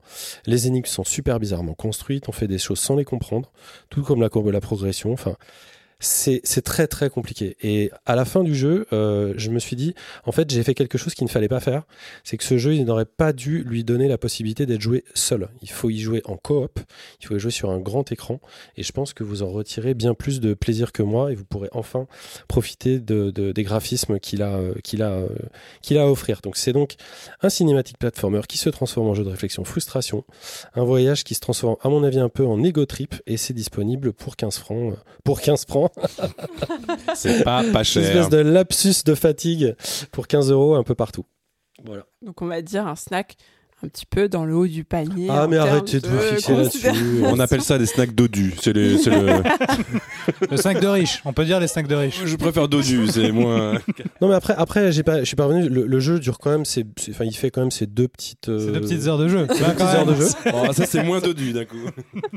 Ah oui, c'est snack en termes de durée, d'accord. Ouais, ouais, je suis- voilà, c'est, c'est, c'est, c'est la déception. Le résumé sur la Switch, il précisait récit muet, chercher des réponses dans un voyage mystérieux et sans parole. Bah, je les, les réponses, je les cherche encore, hein, perso. Donc euh, voilà. Et on m'a Pas offert une clé reco. pour ce jeu. Je, je voulais le Ah, dire. tu l'as on pas m'a- payé. Je n'ai pas Ah, payé. On m'a, Ah, on m'a invité, en fait. on m'a invité et joué très, très gentiment d'ailleurs. Voilà ce qui en fait un snack, chers auditeurs. Faites-vous offrir des clés et les jeux seront moins Et on chers. peut se prendre dans les bras dans le jeu. On peut se prendre dans les bras dans On le peut jeu se et faire ça. des câlins. ça, c'est très, très, c'est très, très, Ah, est-ce que tu as une liste sens critique des jeux où on peut se faire des câlins? Non, mais j'y pense. Ah, J'y pense très fort. Et je pense que si vous y jouez, vous vous y prendrez plus de plaisir que moi. en coop, du coup. Ouais, en coop, absolument. Et on va finir donc sur les On câlins. clés? On va finir sur les ou, euh, câlins. Non, Parce que si Simon et moi on y joue, ça fait 30 euros en tout déjà. Oh là là, euh, non. non, je pense que ça vaut pas le coup. Faites-vous un câlin entre vous. Ah Deal. À Pour l'épisode 15 euros, je veux bien. 69. 15 euros. on avance, on avance. Allez, on enchaîne et on va maintenant passer au dernier segment de cette émission, à savoir les quartiers libres, nos super recos hors jeux vidéo.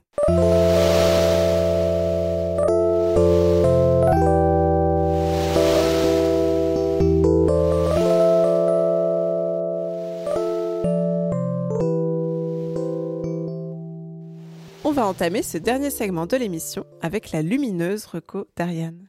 Tout à fait. Cet été, j'étais dans le sud, euh, en Provence, et j'ai été aux Carrières des Lumières. Donc, c'est un centre d'art numérique qui projette des expositions immersives. Et c'est euh, dans une ancienne carrière euh, qui est très, très, très, très belle.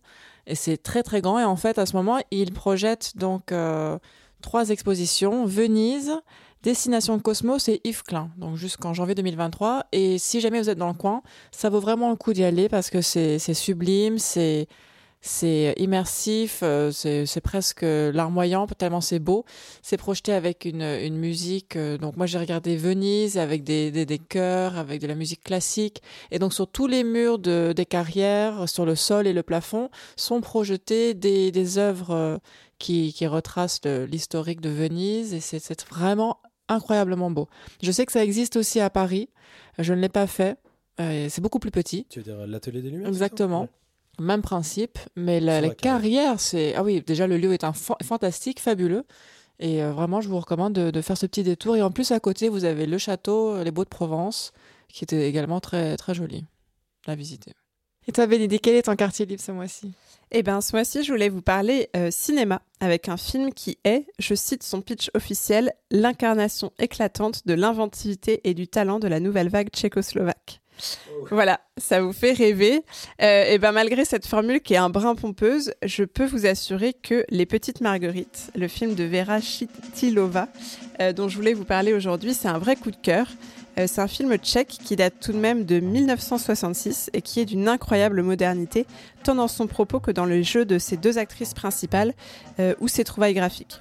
Ça raconte les aventures de Marie I et Marie II, euh, deux jeunes femmes qui, fatiguées de trouver le monde vide de sens, décident de devenir, selon leurs propres mots, des dévergondées et de semer désordre et scandale crescendo dans des lieux publics. C'est insolent, hilarant, et l'esthétique est complètement folle. On a droit à des pantomimes exagérées à la Buster Keaton, à des scènes de langueur esthétisées à la Virgin Suicides ou Twin Peaks, et à un final jouissif où les deux héroïnes saccagent un opulent festin. Euh, j'ai vraiment eu très peur pendant les dix premières minutes du film parce que c'était un dialogue complètement absurde et lent euh, qui n'était pas sans rappeler en attendant Godot, que je déteste. Euh, mais le film trouve ensuite son rythme, parfois lent, parfois effréné, mais presque toujours sublime, avec deux actrices magnétiques au fou rire permanent et communicatif. Et sachez que Les Petites Marguerites est un des films préférés de Philippe Catherine, ça vous donne le ton. Euh, il est ressorti au cinéma dans quelques petites salles de la région parisienne cette année, ce qui m'a permis de le voir sur grand écran, mais vous pouvez aussi bien sûr le trouver légalement sur plusieurs plateformes de streaming. Euh, foncez, c'est vraiment une très belle découverte qui m'a marqué sur le long terme. Et on termine avec la traditionnelle reco-musique de Simon. Les Canadiens de Metric continuent leur mue du rock vers l'électro avec Formentera, qui est apparemment une île, je sais plus où, euh, Ariane C'était une île. euh, Baléares. Au Baléares, merci. Un huitième album qui pour moi vraiment sublime euh, l'ensemble de leur œuvre. Ils se permettent de démarrer l'album avec un morceau absolument sublime de 10 minutes qui m'a complètement transporté dans leur monde, à la fois féerique et sombre. Et oui, parce que tout n'est pas parfait hein, dans, notre monde. J'essaie de philosopher, ça ne marche pas du tout. La suite est tout aussi superbe avec des titres qui prennent leur temps d'exprimer leur génie. Et parce que l'été a été extrêmement prolifique et long, une autre pépite, j'en profite, c'est eh, me- j'en mets deux. hein. Ça, ça va, Béné, je peux en mettre un deuxième? Ça va. Euh, autre pépite de l'été, encore moins connu que Metric, euh, le premier album des Gently Tender. Et oui, rien que ce nom, c'est incroyable. Il revisite le rock des années 60. C'est un petit lien avec notre euh, reco tout à l'heure avec Vlad de Immortality qu'on a adoré tous les deux. Et ils font ça vraiment de plus belle manière. Il faut un peu de temps pour entrer dans l'album, mais vraiment faites l'effort, ça vaut absolument le coup. Les mélodies sont, euh, enfin en tout cas me restent accrochées au cerveau à chaque fois. C'est un émerveillement pour mes petites oreilles. L'album s'appelle Take Hold of Your Promise et je vous le conseille, le conseille vivement. Merci beaucoup Simon. Et petit twist de dernière minute. Toi, ta reco n'était pas la dernière, il y en a encore une, et c'est la reco BD d'Aurélie. Oui, donc on finit dans la joie et la bonne humeur avec euh, la BD Headgain, autopsie d'un tueur en série, euh, qui raconte donc euh, l'histoire du malheureusement célèbre Headgain, qui a tué beaucoup de femmes et qui a déterré des cadavres euh, pour essayer d'une manière un peu tragique de, se faire un costume de, et des, lampes de chevet et des rideaux à, ba- à base de, de peau. Euh, donc tout ça est raconté euh, de, de sa naissance jusqu'à son, son procès dans, dans la BD euh, aux éditions Delcourt et c'est écrit par euh, Harold Schechter qui est un écrivain américain qui est spécialiste dans les tueurs en série et dessiné par Eric Powell euh, qui a déjà fait euh, l'auteur du Goon. hein. voilà et, euh, et je trouve que vraiment le mariage des deux fonctionne très bien Ça s'écrit Oui. comment, Edgain? ED et plus loin G-E-I-N. J'imagine que c'est le personnage qui a servi d'inspiration pour le silence des anneaux. Oui. Le- ça? Oui et, euh, Silence des agneaux, alors, pardon. pas pour euh, Hannibal Lecter, du coup, dans Le Silence des Agneaux, mais pour, pour Buffalo Bill- Bill, celui Bill. qui Ouais, d'accord. justement des et, euh, Vous avez l'air très au courant. Et apparemment, dans Psychose aussi, il est inspiré. euh, La BD commence en parlant de Psychose, et du coup, je trouvais que Ah, ça ok. faisait le lien avec le jeu Avec euh, dont je parlais. Est-ce qu'on Voilà. ferait pas un podcast sur les serial killers? Ah, avec Et Sur la violence Quand en général. Et Ariane, t'avais une Et remarque American Horror Story, la saison 2 aussi. Oui, tout à fait. On retrouve aussi des, des divers. euh, Il est vraiment très célèbre. J'adore, hein, donc je connais bien. Mais la BD est passionnante. t'adores pas. et, euh, et la BD montre. Enfin, j'avais regardé beaucoup de vidéos et je m'étais vraiment intéressée. Et la BD apporte vraiment un, un côté très documenté et détaillé euh, et pas du tout voyeuriste. Enfin, si, il y a ce côté-là toujours un peu, mais euh, ça, ça va au-delà. Et on rappelle que tuer c'est mal quand même parce que peut-être. Non, euh, des, ça euh, fait des belles gens- histoires. Ah pardon. À chaque fin de podcast. Oui, c'était pas le message de cet épisode. À noter que c'est aussi un artisan qui utilise la peau pour faire différents éléments Mais oui. extrêmement créatifs. Oui, Et merci. merci. Sans transition. Eh bien, merci beaucoup Aurélie pour cette reco. Et on arrive ainsi à la fin de cette 56e émission. Avant de se quitter et de vous laisser aller perdre vos dernières traces de bronzage derrière la lumière abrutissante de vos écrans de travail, les remerciements d'usage à la super équipe de la Pléiade tout d'abord, toujours au top.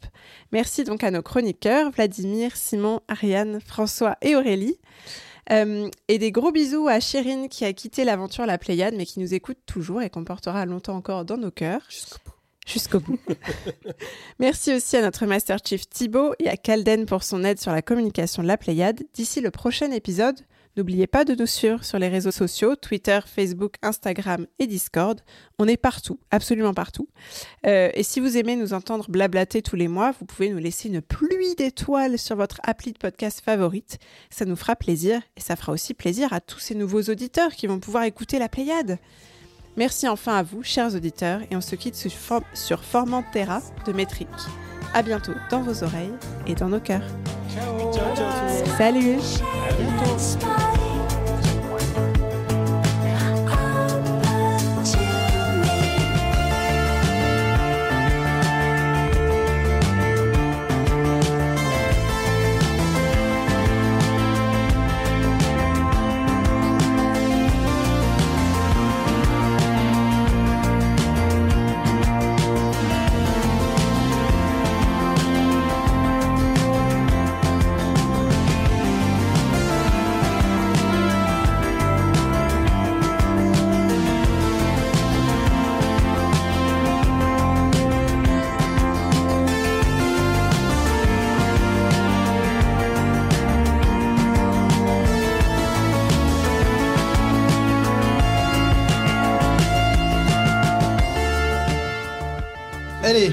8h moins le quart. J'entends morts. Bonsoir et salut, ça fait longtemps qu'on s'est pas vu quand même. Ça fait longtemps que c'est pas vu. Bah, les bidous. Ah On essaye de liver tout ça, hein. Style. ce serait bien. Donc, euh, Est-ce qu'on devrait instaurer des règles Il a fait une ceinture de tétons de femme quand même. Hein. Quoi Oh, mais non Il y a des créateurs de mode qui sont inspirés d'Ed Gein pour faire des accessoires de Non, mode. c'est- ils sont super connus. C'est un couple qui s'appelle Matière Ah, c'est ça le nom du groupe. Il y a matière oui. et et qui font des, des habits comme si c'était des pieds déformés, etc. en termes de chaussures. Donc ils sont très très connus en matière fécale. Ouais, mais tiens, fait qu'elle. Je propose vraiment qu'on termine l'épisode sur ce Hmm, matière fécale. Why not just let go? The state